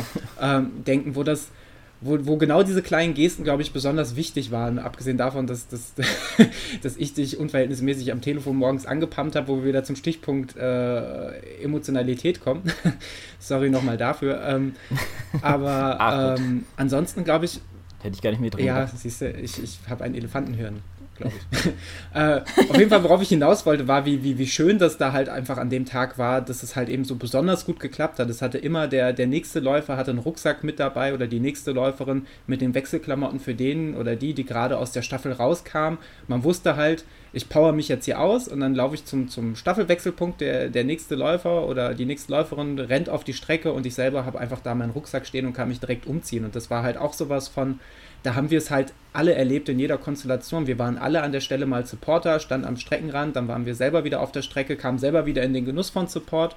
Äh, und das war auch ein richtig, ein richtig schönes Erlebnis. Also vielleicht, wenn man sowas mal in so ein gemeinschaftliches Erlebnis erfahren will, ähm, dann auf jeden Fall gern mal so Staffelmarathons oder Staffelveranstaltungen nutzen. Oder wie auch beim, fällt mir jetzt erst ein, unser WHEW 100 äh, Staffellauf wo, wo das ja per, per Excellence funktioniert hat. Ja, aber ich muss aber nochmal hier ganz kurz auf, den, auf unsere Staffel eingehen. Äh, und zwar muss ich mal ganz, ganz fetten Props an dich geben. denn äh, ich, ich, ich musste mit dem Daniel wechseln, oder ich durfte mit dem Daniel wechseln. Ähm, und der Daniel hatte leichte Probleme, an, an den Wechselpunkt zu kommen. Und er hat einen Sprint hingelegt, um noch pünktlich da zu sein. Das war, äh, also ich bin, weil man musste so quasi einmal von der Straße runter links auf irgendeinen Sportplatz oder so ein Aschenplatz, keine Ahnung, weiß nicht mehr genau. Und ich weiß noch, da stand er noch nicht, als ich äh, von oben runter geguckt habe. Und als ich, als ich dann umge also äh, so eine 180-Grad-Kehr gemacht habe und wieder runtergelaufen bin, auf einmal war er dann da. Also es war, war schon echt mega, mega stark, was er da abgezogen hat. Ja, das war sehr spannend, weil genau an dem Tag, glaube ich, äh, irgendwelche Störungen am Gleis oder ich glaube sogar Notarzteinsatz auf dem Gleis waren und deswegen der ganze S-Bahn-Verkehr Richtung äh, Frankfurt-Höchst und Frankfurt, was, was war es, Frankfurt-Nied oder so gestört war äh, und wir quasi die einzige S-Bahn gekriegt haben, die noch in die Richtung fuhr. Und äh, ich wusste, rein rechnerisch wird das sehr, sehr knapp. Und ich habe schon die zwei Call Bikes von, von der Deutschen Bahn, wollte ich unterwegs schon reservieren, um zu gucken, ob ich nicht am Hauptbahnhof aussteige und Fahrrad fahre. Letztlich kann man sagen, Kudos an die Deutsche Bahn. Es war einfach Just-in-Time Delivery. Besser kann das auch nicht Amazon Flex. war auf jeden Fall sehr, sehr gut. Und warm machen musste ich mich auch nicht mehr. Ich war dermaßen heiß an der Stelle, äh, dass ich äh, ja, eigentlich war das der Gesamtsituation einfach sehr, sehr zuträglich. ähm, so, an der Stelle haben wir die Erfahrung vom lieben Niklas ein bisschen außen vor gelassen, aber der liebe Niklas, das, das Problem ist, er ist ja das, das Chamäleon der Supporter-Szene, muss man sagen, weil ich glaube, er hat. Ja, ich wollte nämlich auch sagen, er hat, kann, glaube ich, am allermeisten erzählen, oder gerade so Radbegleitung. Also ich glaube, er hat schon immer nur so am Rande mit. diverse Menschen in jeder möglichen Konstellation irgendwie begleitet äh, oder es ist zumindest äh, sehr, sehr, sehr, äh, sehr, sehr gut versucht. Niklas war schon die beste Fahrradbegleitung, die das Erdnussbutter-Universum je gesehen hat. Niklas war schon Pacemaker. Deswegen stelle ich gar keine Frage, sondern Niklas, ich überlasse dir das Feld, äh, das Feld der Anekdoten. Das kann ich besonders gut, vielen Dank. Ich erzähle einfach sehr viele Anekdoten. Ähm, ja, das stimmt, tatsächlich habe ich das schon ab und zu gemacht. Und ähm, ja, was mir gerade aufgefallen ist, als ich euch so gelauscht habe, ähm, dass mir eigentlich am meisten oder sehr viel Spaß macht auf jeden Fall an dem ganzen Supporter-Ding das Organisieren. Ich liebe Organisieren einfach im kompletten Leben. Ich bin voll der Organisator-Mensch. Das kann ich auf jeden Fall besser als motivieren. Ähm, und ähm, ja, ich liebe das so Buspläne mir anzugucken und ähm, Stadtpläne anzugucken und ähm, genau, stand oft auch ja, verletzungsbedingt, weil ich an irgendwelchen Wettkämpfen nicht teilnehmen konnte, dann an der Strecke und habe äh, oft Franzi und oft andere Leute aus dem Erdnussbutter Racing Team ähm, dann bejubelt. Und ähm, genau, ähm, ja, das war immer, hat mir besonders Spaß gemacht, so da quasi den großen Überblick drüber zu haben und eventuell nochmal irgendwie Leute miteinander zu vernetzen. Ähm, ja, und ich wollte sagen, mein Rekord ist äh, Köln Halbmarathon siebenmal an der Strecke auf 21 Kilometern und das nur zu Fuß ohne Bus und Straßenbahnbegleitung. Und ich Krass. nehme jetzt äh, Gegenvorschläge.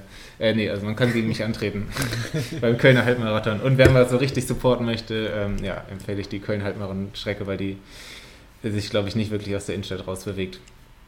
Ähm, genau, das das zum Organisieren, ähm, ja, was ich ansonsten ja auf jeden Fall gemacht habe, ist die WHEW-Sache auf dem Fahrrad. Das war auch sehr schön.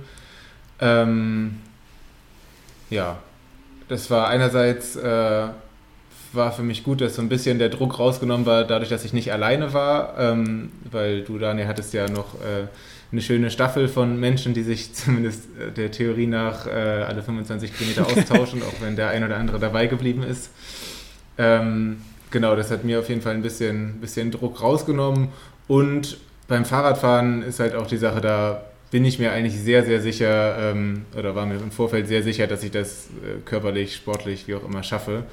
Ähm, ja, ähm, von daher, das war auf jeden Fall cool. Und äh, du hattest dazu ja auch noch Leute, ähm, allen voran Maria, die, die auch noch mit supportet haben. Und ähm, das war auf jeden Fall eine sehr, sehr schöne Erfahrung. Und genau, sonst ähm, gepaced habe ich auch ab und zu, das letzte Mal vor ziemlich genau 24 Stunden.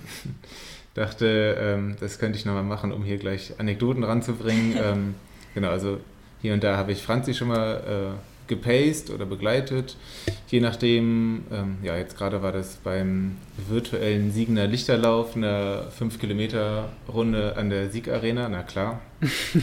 ähm, genau, und da habe ich so die ein oder andere Erfahrung gesammelt und ja, macht mir auf jeden Fall Spaß. Ähm, wie gesagt, ja, mit Motivieren tue ich mich hier und da mal schwer, weil ich nicht so richtig, weiß nicht, irgendwie liegt mir das nicht. Manchmal bin ich da auch der, der Anti-Motivator. ähm, ja. Genau. Vielleicht ist das deine norddeutsche und, ähm, Seele. Also ich glaube mit der... Ja, wahrscheinlich.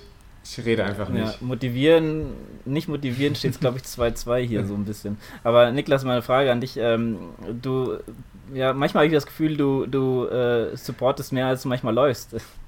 Wie, wie, geht, wie geht's dir? Ist jetzt, äh, soll jetzt kein Diss hier sein oder so, klingt vielleicht so, aber, äh, aber manchmal denke ich, mir, denk ich mir so, der Arme, der muss doch auch mal jetzt hier seine Ziele wieder verfolgen. Ja. Also, wie geht's dir? Wie, wie, wie ist das ähm, so für ähm, dich? Wenn du zum Beispiel, du hast jetzt einen Daniel, der die 100 Kilometer begleitet, also ich glaube, du würdest auch selber sagen, ey, das will ich selber gerne mal machen, oder? 100 Kilometer weiß ich nicht. Muss nicht sein. okay, schlechtes Beispiel. ähm, ja, bei einem Marathon vielleicht. Ähm, genau, also es war ja halt echt relativ oft verletzungsbedingt. Ich meine, wenn ich nicht so oft verletzt gewesen wäre die letzten drei, vier Jahre, dann hätte ich wahrscheinlich nicht so viel supportet, wobei man das ja auch machen kann, ohne verletzt zu sein, habe ich gehört. Ähm, nein, doch, es macht trotzdem viel Spaß. Aber ja, hin und wieder gab es schon mal so, wenn es so längere Verletzungsphasen gab, zum Beispiel, ich glaube, vorletztes Jahr war das, wo ich wirklich mehrere Monate an gar keinem Wettkampf teilnehmen konnte. Da war es am Anfang war es schon besonders schön und da habe ich auch, wie ihr das so erzählt habt, so selber Kraft und Energie rausgezogen, so viele fröhliche Leute zu sehen. Aber klar, das kann auch schon mal nach hinten losgehen und ich erinnere mich auch an, an Läufe, wo ich, ja, wo ich dann irgendwie selber nicht gut drauf war, vielleicht auch insgesamt irgendwie äh, keinen guten Tag hatte und wenn du dann nur fröhliche Leute siehst, die alle Bestzeiten aufstellen, ähm, weiß ich nicht, ob mich das jetzt zu einem unempathischen Menschen macht, aber äh, manchmal tut es dann auch ein bisschen weh, weil man denkt, ja, also weiß ich nicht, einen Halbmarathon laufen könnte ich theoretisch auch und ähm, warum darf ich das nicht, warum kann ich das nicht? Aber nee, in den allermeisten Fällen ähm, macht mir das tatsächlich riesig Spaß. Mega cool. Also unempathisch macht dies auf keinen Fall. Nee. Ich glaube, jeder kennt so ein bisschen deine Historie, Historie und da gönnt man dir nur das Beste. Also ich würde auch sagen, ähm, Niklas, wenn du nächstes Jahr irgendwie Support brauchst, ich fahre gerne mal nach äh, Siegen und ähm, ja. Kannst du auch nach Gießen fahren. ich treffe in Kroftorf-Gleiberg. Wo auch immer das liegt, wo ist das? Kroftorf Gleiberg, wir müssen an der Stelle kurz reingrätschen. Kroftorf Gleiberg ist ein wunderschöner 10 Kilometer Volkslauf, wo du 5 Kilometer einfach nur relativ moderat, aber stringent berghoch läufst, nur um dann zu merken, boah, ist das anstrengend, mitten im Wald ein Wendepunkt, nur um dann einfach nochmal 5 Kilometer den Berg hinabzustürmen. Also es ist einfach ein äh, himmelhoch jauzen und laut jammern, äh, alles in einem. Ja. Aha, okay, wäre ich gerne dabei, Nick. Ich hätte mal eine Frage an Niklas. Äh, wer hat da wen supportet? Ich dich oder du mich? ich glaube, das war wirklich eine hervorragende Teamleistung. Wir haben uns gegenseitig ganz schön gepusht. Sehr gut. So sieht das aus. Also wenn Corona keinen Strich aus, der, aus, aus unserer Wettkampfplanung 2021 hat, dann gibt es das große Shootout-Rennen äh, in Krofthof-Gleiberg am Hang äh, Last Man Wechselzone gegen Erdbeerteam oder was? Bitte? Wechselzone gegen Erdbeerteam, oder? Ja, aber, aber dann, dann, kriegt Ludwig ein Handicap oder so. Das ist doch nicht fair. Der muss irgendwie einen Bleianker hinter sich herziehen. Ich weiß nicht, irgendwas lassen wir uns da einfallen. Er muss in einem sehr großen Erdbeerkostüm laufen. Der trainiert einfach nicht am Berg, der wird von alleine langsam. Ja, okay. Da in Berlin. Ich hätte aber so Corona-bedingt noch einen ziemlich coolen äh, Wettkampf, den ich dann so sehr spontan auf einmal mitsupportet habe, wenn ihr äh, möchtet, dass ich euch davon noch ein bisschen erzähle. Sehr gerne, ja. Unbedingt. Ähm, das war nämlich für mich auch so, so ein Highlight, dass es auch mal ganz anders geht und mal ein, eine ganz andere Art äh, des, des Wettkampfes oder des Rennens auch gibt. Äh, von daher, ich nehme euch mal so mit, wie ich da auch reingeschlittert bin, weil ich hatte überhaupt keine Ahnung. Es war, war nämlich irgendwann äh, Mitte September, ein Samstagmorgen, keine Ahnung, halb elf. Ähm, und ich hatte gerade mit Adrian noch geskypt und sehe, dass mir Kai irgendwie eine Nachricht geschrieben hat. Aber ich dachte so, naja, so wichtig wird's nicht sein. Es ist irgendwie Samstagmorgen um elf oder halb elf, was will er schon? Irgendwann habe ich dann aufgelegt und äh, habe dann mal auf mein Handy geguckt und da kam dann schon die Nachricht, äh, kannst du mir irgendwie in einer halben Stunde an den Blitzweg, da wohne ich, mal bitte Wasser hinbringen? Ich laufe gerade so ein bisschen äh, trocken. Ich dachte mir schon so, verdammt, das ist rum, das war jetzt vor 40 Minuten. Hab ihm dann noch geschrieben, ja, kann ich machen, aber ich habe es jetzt erst gelesen, so ich komme dahin. Hab dann aber keine Antwort mehr bekommen, aber hab dann so angefangen zu überlegen, was ist da los? So, erstens, warum erzählt er mir das nicht? Weil eigentlich stehen wir im regen Austausch miteinander. Äh, zweitens, was macht er? Also warum hat er um 11 Uhr kein Wasser mehr? Und dann äh, sollte das auch noch ein großes Rätsel bleiben. Eine Stunde später schrieb er mir dann wieder oder hat eine Sprachnachricht gemacht, so, hi, ja, ich sitze jetzt auf dem Frauenberg, ich habe mir jetzt dann doch hier äh, einen Weizen bestellt und zwei Liter Wasser und eine große Cola. Also, Kai, jetzt sag mir bitte, was tust du? Ja, also ich habe jetzt schon einen Marathon hinter mir und jetzt wollte ich noch einen Halbmarathon laufen. Ähm, wohlgemerkt mit Höhenmetern. Also wenn man auf den Frauenberg will, dann läuft man echt ziemlich gut Höhenmeter. Und ich war erst so, okay, äh, ja, hätte ich jetzt nicht mit gerechnet, so brauchst du irgendwas. Nee, nee, alles gut. Fünf Minuten später kam noch mal eine Nachricht, naja, wenn du jetzt vielleicht eh laufen gehen willst, dann kannst du ja vielleicht da und da hinkommen, mir ein bisschen Wasser mitbringen und dann können wir uns ja da treffen. Und äh, ja, habe ich einfach gedacht, okay, muss ich jetzt machen, weil der arme Kerl läuft da jetzt, weiß ich nicht, was er läuft. Das war bis dahin, habe ich immer noch gedacht, was tut er da? ähm, und äh, bin dann losgezogen und äh, bin quasi im fünf Kilometer äh, entgegengelaufen und bin dann die letzten zwölf Kilometer seines 60 Kilometer Laufes dann am Ende mit ihm gelaufen und hatte, wie gesagt, so ein bisschen Wasser dabei und habe ihm auch noch äh, zwei Gels mitgebracht, weil ich schon dachte, so irgendwie, ich glaube, der braucht da was. Und äh, also wie gesagt, er ist am Ende 60 Kilometer gelaufen mit 1300, 1400 Höhenmetern, also einmal so rund um Marburg gerannt. Und er hat es halt wirklich, er hat es komplett durchgezogen, dass es niemandem gesagt hat. Also es wusste niemand. Er hat, glaube ich, am Tag davor noch einem Arbeitskollegen von uns Bescheid gesagt, so ja, es könnte sein, dass ich dann irgendwann mal anrufe, wenn ich vielleicht was zu trinken brauche. Aber sonst hat er es einfach komplett für sich behalten. Bis zum heutigen Tag wissen das, glaube ich, sehr, sehr wenige, dass er das gemacht hat. Und ich denke mir halt so, 60 Kilometer, das ist eben echt auch eine Hausnummer. Ne? Also das ist mhm. nicht mal eben so.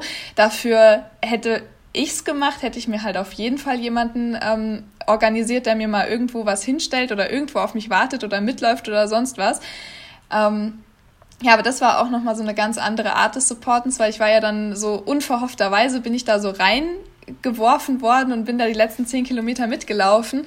Ähm, habe ihn dann natürlich noch versucht, ein bisschen durchzupushen, aber ich glaube, jemand, der 50 Kilometer in den Beinen hat mit 1000 Höhenmetern, der ist dann eben auch nochmal anders drauf als jemand, der halt die letzten fünf Kilometer seines Marathons gerade läuft. Aber das war, das war eine coole Sache. Also muss ich ehrlich sagen, äh, auch nochmal Kudos an Kai. Das hat mich sehr inspiriert, dann vielleicht auch manche Sachen einfach mal für sich zu behalten, wenn man eben auf Sachen einfach Bock hat nicht genau weiß, ob man es schafft und dann vielleicht auch gar nicht so großartig äh, kommuniziert. Aber also ich, ich fand es großartig, muss ich wirklich sagen, so eine, so eine Strecke dann auch. Und ich glaube, er hat auch, also er ist das in der 6er-Pace gelaufen, das ist auch gar nicht langsam. War also schon ich weiß cool. nicht, wie euch geht, aber ich kann ihn ganz gut verstehen. Also ich mache das auch manchmal ganz gerne. Ich bin ja diesen, ja, Endsommer bin ich ja von Montabaur nach, äh, ja, hin, hinter Gießen gefahren mit, mit dem Mountainbike.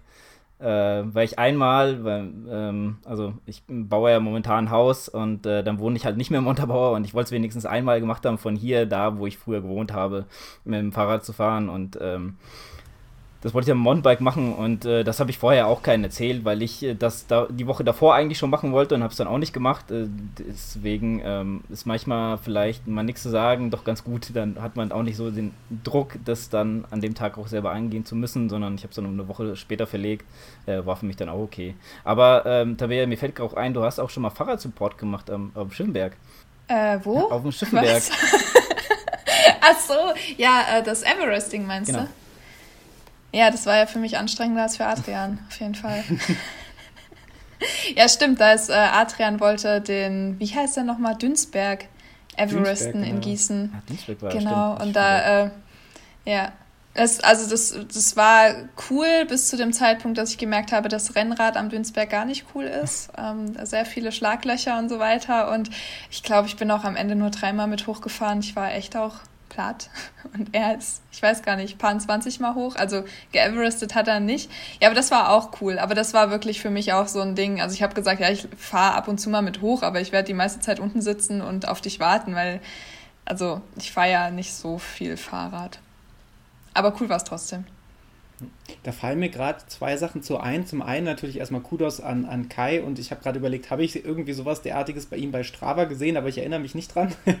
Vielleicht habe ich es einfach äh, Müsstest du, also auf Strava war es auf jeden Fall. Okay, dann bin ich einfach, äh, wie, ja. wie so oft im Leben, ein sehr schlechter Follower. Aber nichtsdestotrotz ähm, finde ich es find auch einfach sehr, sehr schön und super sympathisch. Ähm, wenn man, wenn man einfach, weil das spricht ja dafür, dass man es wirklich für sich macht. Ne? Also du machst das nicht, um auf Social Media oder irgendwo jemanden zu beeindrucken, sondern du machst das für dich, du erzählst vorher keinem und lässt es einfach drauf ankommen und nimmst halt so allen, auch all diese Negativität, die, die so ein unangenehmer Leistungsdruck oder vielleicht auch so ein Rechtfertigungsdruck, den, es ja eigentlich gar nicht braucht durch Social Media, raus und machst es halt einfach, einfach nur für dich und ähm, ja, so ein bisschen kann ich das nachvollziehen, dass du dann da plötzlich stehst und sagst, scheiße, wie soll ich den jetzt unterstützen, so, so spontan und eigentlich hätte ich schon vor zehn Minuten aufbrechen müssen. Das stellt einen natürlich vor, vor ganz neue Herausforderungen. Ähm, aber finde ich, ähm, finde ich super cool. Ja, vor allem, weil er auch äh, dann am Ende, als wir dann, dann waren wir irgendwie bei ihm, ich habe dann natürlich mich wenigstens darum gekümmert, dass es Mittagessen gab. Ne? Also ich habe dann, äh, damals waren, konnte man auch ja, man konnte essen in Restaurants. Also ich habe da auf jeden Fall irgendwie so ein Takeaway noch äh, noch geholt, aber dann meinte er auch irgendwann so zu mir, ja, er hätte sich ja nicht wirklich getraut zu meckern, weil ich wäre ja auch voll am Anschlag gewesen. Also es war wieder auch sowas, ähm, Lukas, was du eben erzählt hast, dass man manche Sachen nicht so richtig wahrnimmt während des Laufens. Also ich hatte jetzt nicht das Gefühl, dass ich so, äh, dass mich der Lauf jetzt so super fertig gemacht hätte, aber für ihn, also er hatte einfach das Gefühl, dass mir das auch schon richtig schwer gefallen ist und deswegen wollte er dann nicht auch noch sagen, wie schlecht es ihm eigentlich geht. Ja. ich mir auch schon wieder dachte, hm, okay, also vielleicht hätte ich dann noch ein bisschen bessere Stimmung verbreiten müssen, so. Hm. Ähm, ja, aber das äh, finde ich auch wirklich sehr, sehr schwer ab einem gewissen Punkt, wenn Leute dann wirklich auch so absolut fertig sind. Ne? Also äh, das ist, glaube ich, beim Ultra auch nochmal was anderes. Und äh, dann gehöre ich vielleicht auch zu den Leuten, die dann eher einfach da sind und mal was zu trinken anreichen und einfach auch mal die Klappe halten, weil weiß nicht, ab einem bestimmten Punkt ist Motivation halt auch nicht mehr so das Allergeilste. Will ja dann noch irgendwann einfach fertig werden, aber er hat es dann zum Beispiel so interpretiert, dass ich halt auch, äh, wie gesagt, der Lauf sehr, sehr anstrengend für mich war. Er war jetzt nicht unanstrengend, aber ich hätte schon ihn da deutlich besser ähm, motivieren können, wenn er mir gesagt hätte, wie schlecht es ihm wirklich geht. ja, ja, es ist ja. Vielleicht hat er auch gewusst, dass du eine Anti-Motivatorin bist. ja, also ja, auch nicht nur.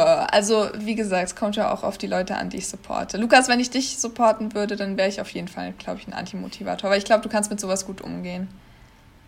Stille? Nein, äh, mit, mit, mit schlechten Witzen. Ach so. Ja. Ja, ich glaube, das ist ja auch das Krasse, dass es einfach so, so super individuell ist und mich müsste man auf jeden Fall wahrscheinlich ganz anders motivieren als zum Beispiel, als zum Beispiel dich, Lukas oder, oder Niklas. Ich glaube, das ist einfach, ich glaube, das ist auch die Herausforderung, äh, wenn, wenn du dich irgendwie als Begleitung oder so, Supporter irgendwie zur Verfügung stellst, da, dass man so halbwegs ein Gespür dafür entwickelt, wie unterstütze ich jemanden oder wie gehe ich jemandem gerade vielleicht auch einfach nur tierisch auf die Nerven. Und äh, mhm. wenn du Glück hast, unterstützt du jemanden, der dir das ganz klar signalisiert und äh, dir sagt, halt die Schnauze und dann, dann hält man vielleicht die Schnauze oder andersrum und sagt, die, die Hinweise mit, boah, mir geht's aber schlecht und mir geht's aber jetzt wirklich schlecht, vielleicht interpretiert, dass man denkt, okay, er könnte vielleicht oder sie könnte vielleicht etwas Aufbauendes, äh, Aufmunterndes vertragen. Ähm, ja, aber das, das ist halt ja auch irgendwie, gehört ja irgendwie auch dazu und wahrscheinlich ist es dann auch so, je, je besser man sich kennt und je, je enger die Bindung ist, desto besser wird es wahrscheinlich klappen. Oder desto schlechter, weiß ich nicht.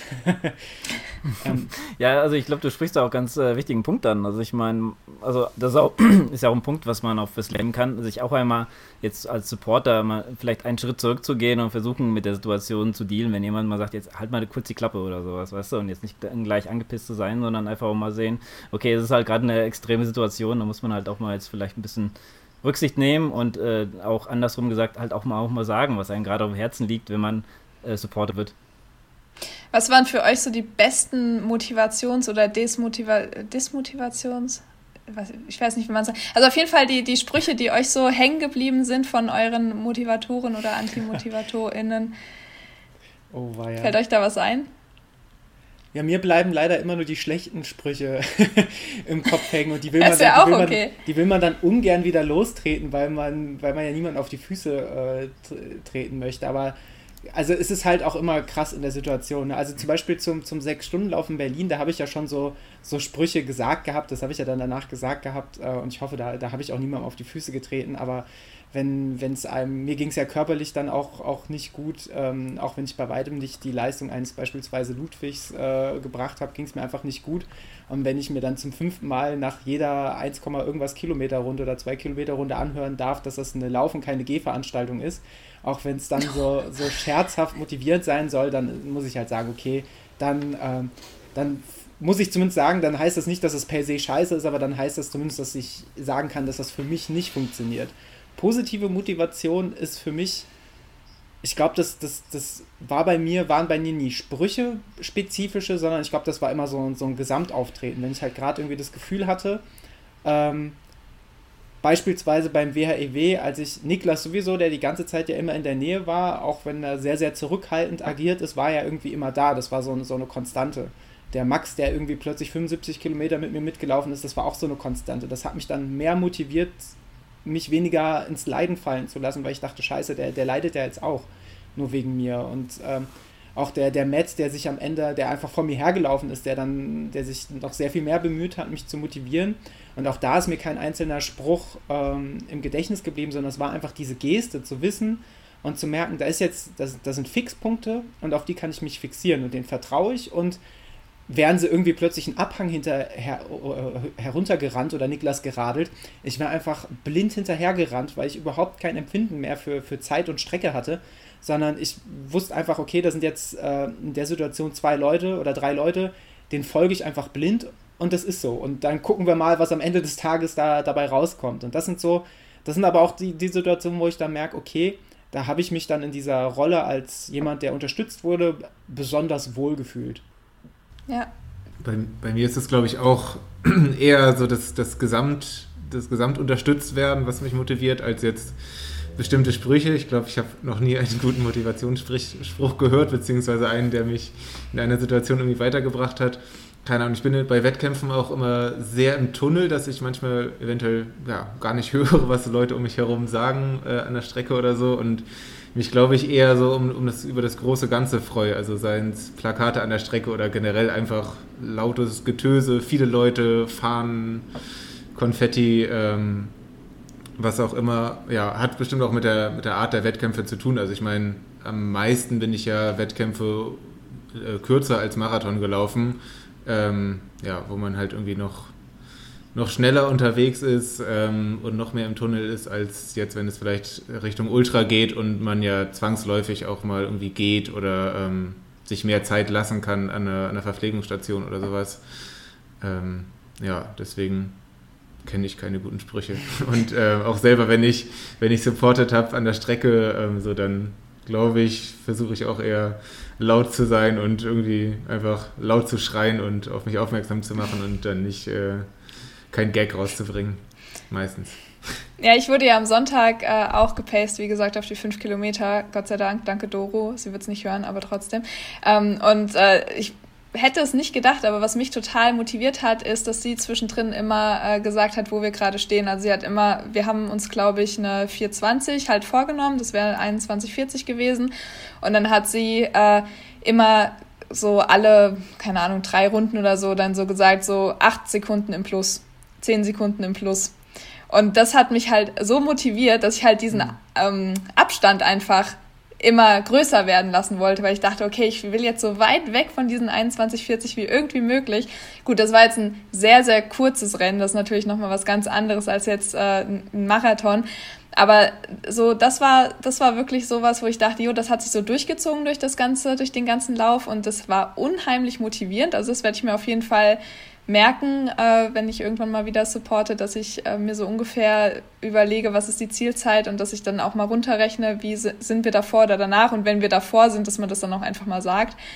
Ähm, und äh, generell bei jeder Distanz finde ich es immer sehr motivierend, wenn man mir sagt, wie viele Stadionrunden es noch sind. Ich weiß nicht, ob sich irgendjemand damit identifizieren kann, aber so ab sechs Stadionrunden, also zweieinhalb Kilometer ungefähr, äh, das ist ja eh die Zeit, wo es für mich zumindest immer sehr, sehr schwer wird. Für mich ist es hinten raus immer viel, viel schwerer als äh, so, weiß ich nicht, zehn Kilometer davor. Da gibt es ja auch wieder Unterschiede. Andere sind ja dann die letzten zwei Kilometer wieder richtig gut dabei.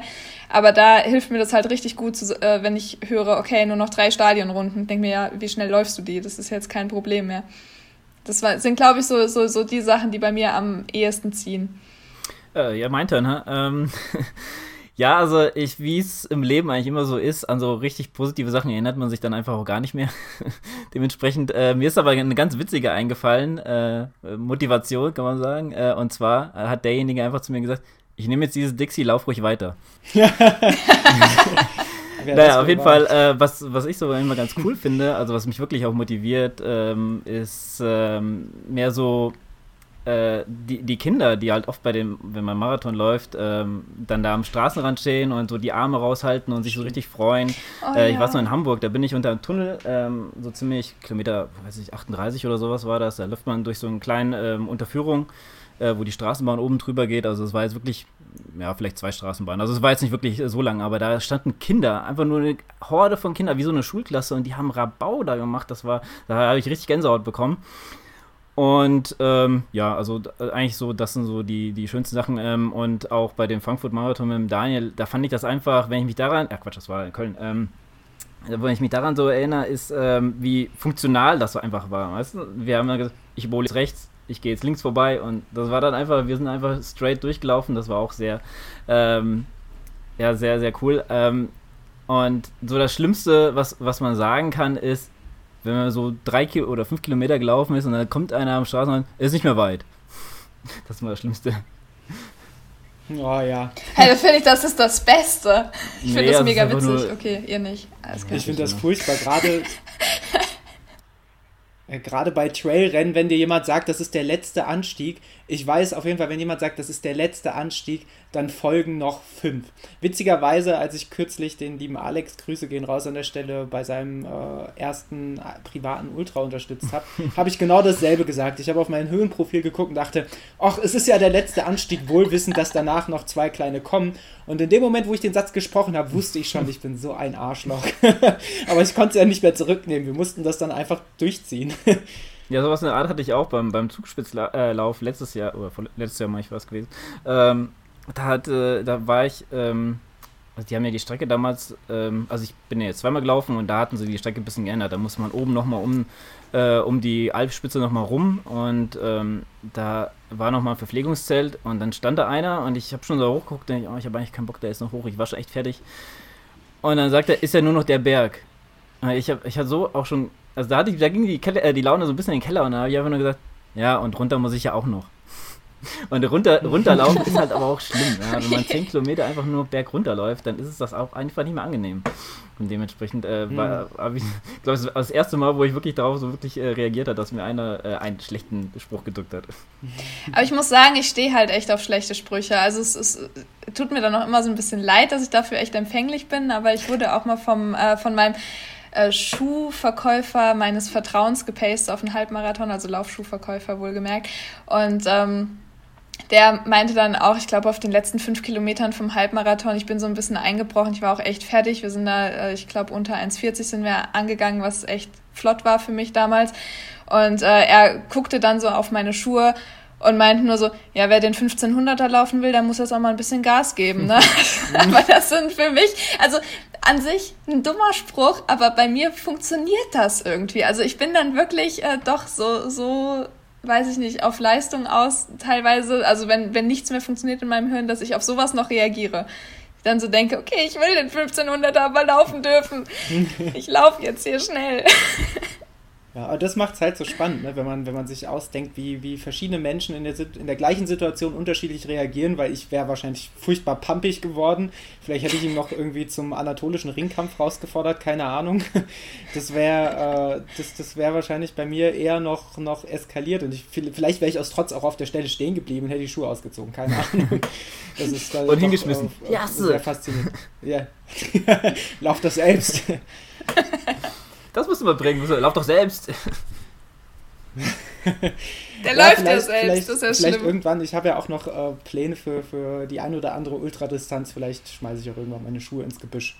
Wenn das nicht so ein Umweltfrevel wäre. Ich glaube, daran könnte es noch scheitern.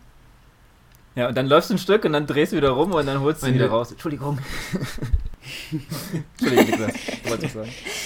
Ich äh, ja, habe, äh, glaube ich, eine, eine, abschließende Frage oder noch ein Abschli Hilfe, abschließendes Thema an äh, uns und euch alle.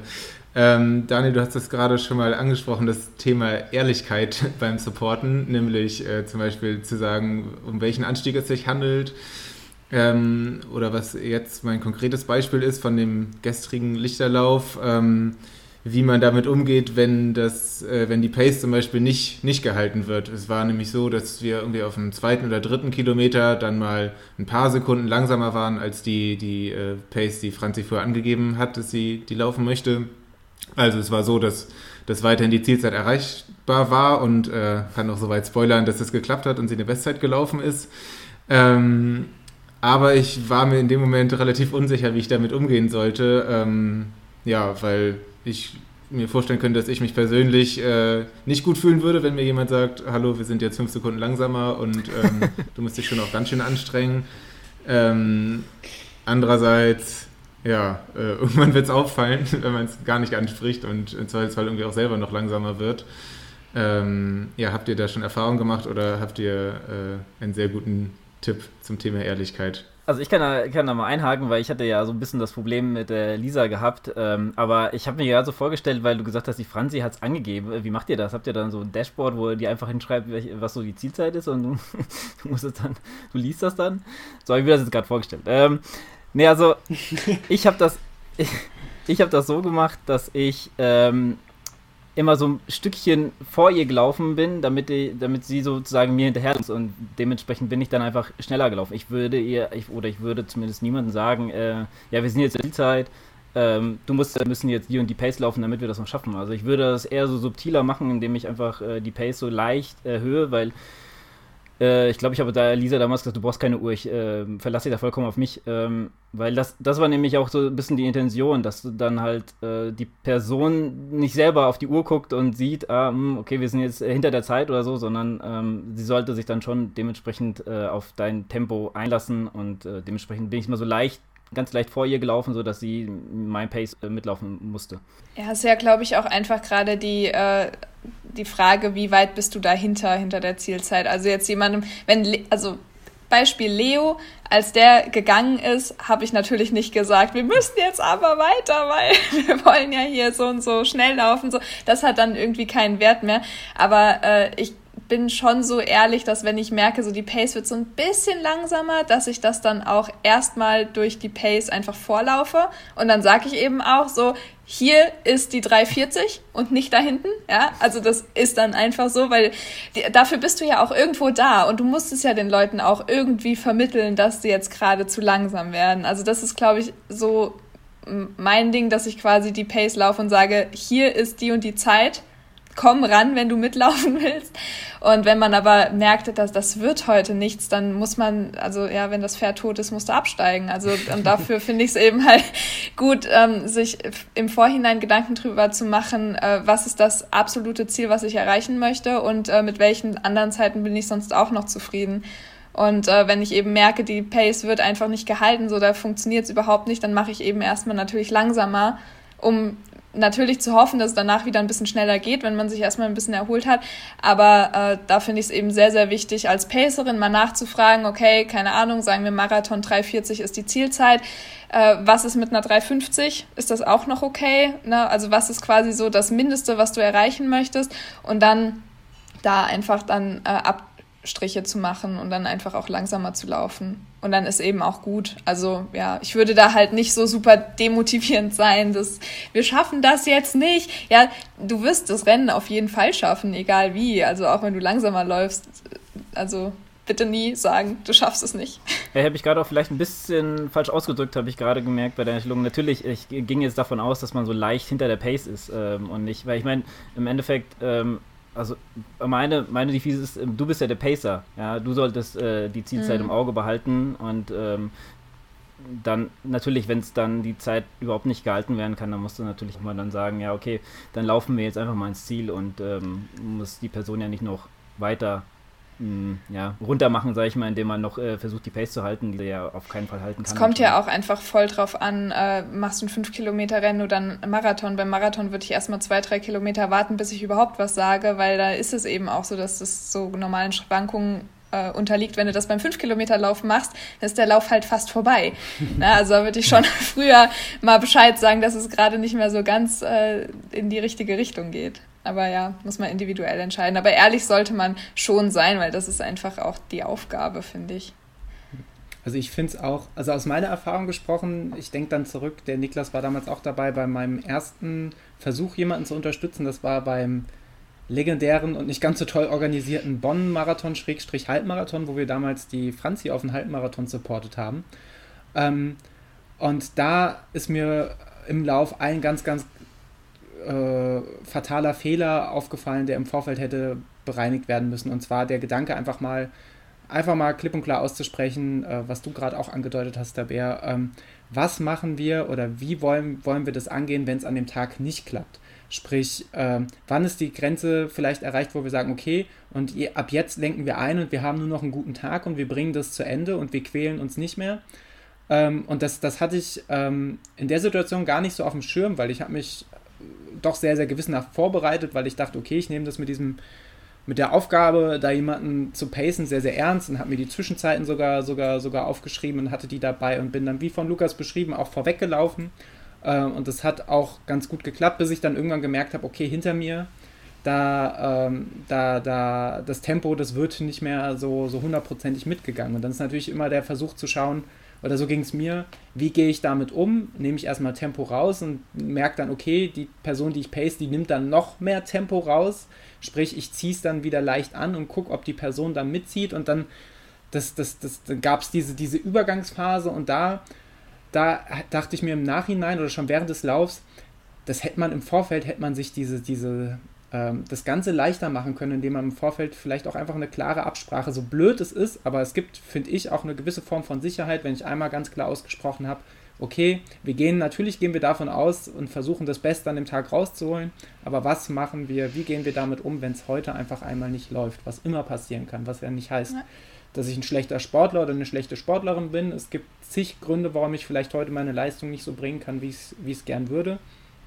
Und dann finde ich es auch sehr, sehr gut und wichtig, da dann drüber nachzudenken äh, und sich, sich kurz zu schließen, wie man es macht. Gerade bei einem zeitbasierten Rennen, wenn es darum geht, einen Marathon zu finishen und das das Primärziel ist, da muss ich dann natürlich äh, mir weniger Gedanken drum machen, äh, äh, als wenn ich, wenn, ich, wenn ich versuche, da irgendwie, wie in Lukas Fall, eine 345 rauszuholen. Ich finde, der Lukas, der hat es da, ich finde, der hat da einen sehr, sehr guten Weg gewählt zwischen Offenheit und äh, ich sag mal, positiven Drecksacktum, um trotzdem noch irgendwie ein paar Sekunden rauszuholen. Ich finde das, find das sehr, sehr, sehr, äh, ich finde, das, das habt ihr wirklich sehr, sehr gut gemacht. Ja, ähm, da muss man also sagen, ich finde deine äh, Schilderung auch sehr gut, weil man muss auch mal sagen, wir sind jetzt alle jetzt nicht diejenigen, die, keine Ahnung, jeden Marathon mit dem Ballon hinten dran laufen und äh, ihre Pace anhalten, was auch bei manchen auch nicht unbedingt funktioniert, muss man ja dazu sagen, aber ähm, wir machen das ja dann auch so ein bisschen Hobby, beziehungsweise weil man die Person vielleicht ähm, mag und, und unterstützen möchte.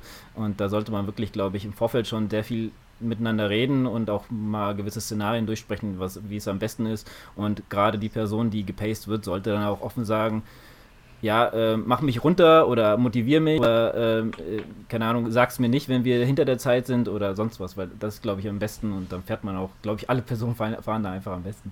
Ja. Das ist, glaube ich, ein, ein gutes Fazit, das wir so unter das Thema äh, setzen können. Ähm, nicht besonders überraschend, aber doch irgendwie wichtig, dass Kommunikation im Vorfeld so eines Projektes immer sehr wichtig ist, dass man ähm, ja, was ich äh, besonders gut fand, halt so, dass man auch über diese A, B und C-Ziele spricht. Also als die meisten Athletinnen und Athleten machen sich die, die, ja, aber die dann auch zu kommunizieren mit der Person, die supportet und sich Gedanken zu machen und darüber zu sprechen, was passiert, wenn das irgendwie abgebrochen werden muss. Also können ja, kann ja tatsächlich sowohl die supportende Person als auch die laufende Person äh, irgendwie aussteigen, zu besprechen, ab wann könnte das möglich sein und vielleicht muss man da bei bestimmten Wettkämpfen auch irgendwie organisatorisch was planen, irgendwie, dass dann jemand anders einspringt oder sich jemand anders um Verpflegung kümmert oder wie auch immer. Also ja, Kommunikation ist eine gute Sache, denke ich. Auf jeden Fall. Ich hoffe, da stimmen mir ja. alle zu. Im Leben auch. Generell so ja, eine ganz gute auch, Sache. Ne? Laufen fürs Leben lernen. In dem Fall genau. wirklich. Genau. Ja. ja, das war sehr, sehr schön mit euch zu sprechen. Ähm, ich denke, ich lasse euch einfach die, die letzten Worte. Möchtet ihr noch irgendwas ins Erdbeeruniversum reinbringen, was hier noch nicht äh, erzählt wurde? Ja, Luca, hast du? Ja, ich hätte was. Und zwar bin ich jetzt endlich froh, dass ihr den richtigen Namen gefunden habt und dass wir ein Stück dazu beitragen konnten. Also supporten halt, ne? Das ist eben auch das, was uns hier wichtig ist an der Stelle. Und ähm, ja. Nein, also ich finde es ich find's einfach cool, äh, dass wir das Crossover jetzt mal so angehen und äh, wir freuen uns natürlich auch, wenn wir euch dann mal bei uns begrüßen dürfen. Äh, wahrscheinlich dann eher im nächsten Jahr. Genau, und äh, ich fand, es war ein, ein sehr cooles Thema, was irgendwie sehr offensichtlich ist, aber worüber ich dieses Jahr noch so überhaupt nicht gesprochen habe. Also. Ja, kann ich eigentlich auch nur zurückgeben. Ich fand das Thema sehr, sehr spannend und ich glaube, ähm, man kann auch viel davon mitnehmen, als vielleicht jemand, der irgendwann mal jemanden pacen möchte oder jemanden, der sich sucht, ein, also einen Pacer sucht.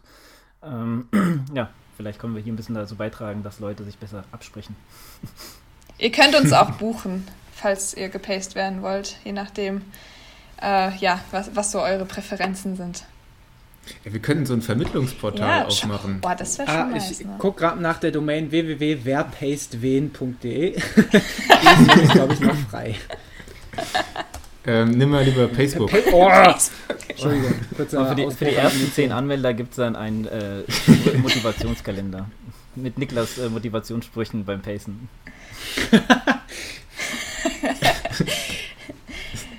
Erdnussbutter, Wechselzone, Lieblingssprüche. Kalender 21. Der Jetzt sind nur noch elf Monate, du schaffst das. Also pacebook.de ist tatsächlich schon vergeben. Ich muss euch leider enttäuschen. Oh, traurig. Okay. Ja, dann nehmen wir sehr viel Geld in die Hand. sehr gut. In diesem Sinne, mit sehr viel Geld kennen wir uns nicht aus. Womit wir uns aber auskennen, sind schlechte Abmoderationen von mittelguten Podcasts. Es freut mich sehr, dass ihr euch, dass ihr beiden euch die Zeit genommen habt, uns in diesem Podcast zu besuchen. Wir freuen uns auch schon dann bald bei euch einzufallen. Ähm, mir hat es großen Spaß gemacht. Äh, es hat mich auch gefreut, äh, zum, zum Teil eure schönen Gesichter zu sehen und die, die Katze aus Siegen, die zwischendurch auch mal ins Gesicht, äh, ins Gesicht, glücklicherweise nicht, sondern in die Kamera gefallen ist. ähm, ja, ich wollte noch irgendwas sagen. Ich habe mal wieder den Faden verloren. Das ist irgendwie auch hier mittlerweile Standard. Ich will nur sagen. Du sagst es dann bei uns einfach im Podcast. Dann ja, Schreib's dir auf. Ja, mache ich. so als, als ne, hier Cliffhanger und äh, dann steigst du damit bitte ein bei uns. Danke. Genau, den, den Rest hört ihr dann bei den Wechselbrüders und Schwesters. In diesem Sinne, ich hoffe, ihr hattet eine gute Zeit und bis bald. Ciao, ciao. Tschüssi. Ciao, ciao. Ciao.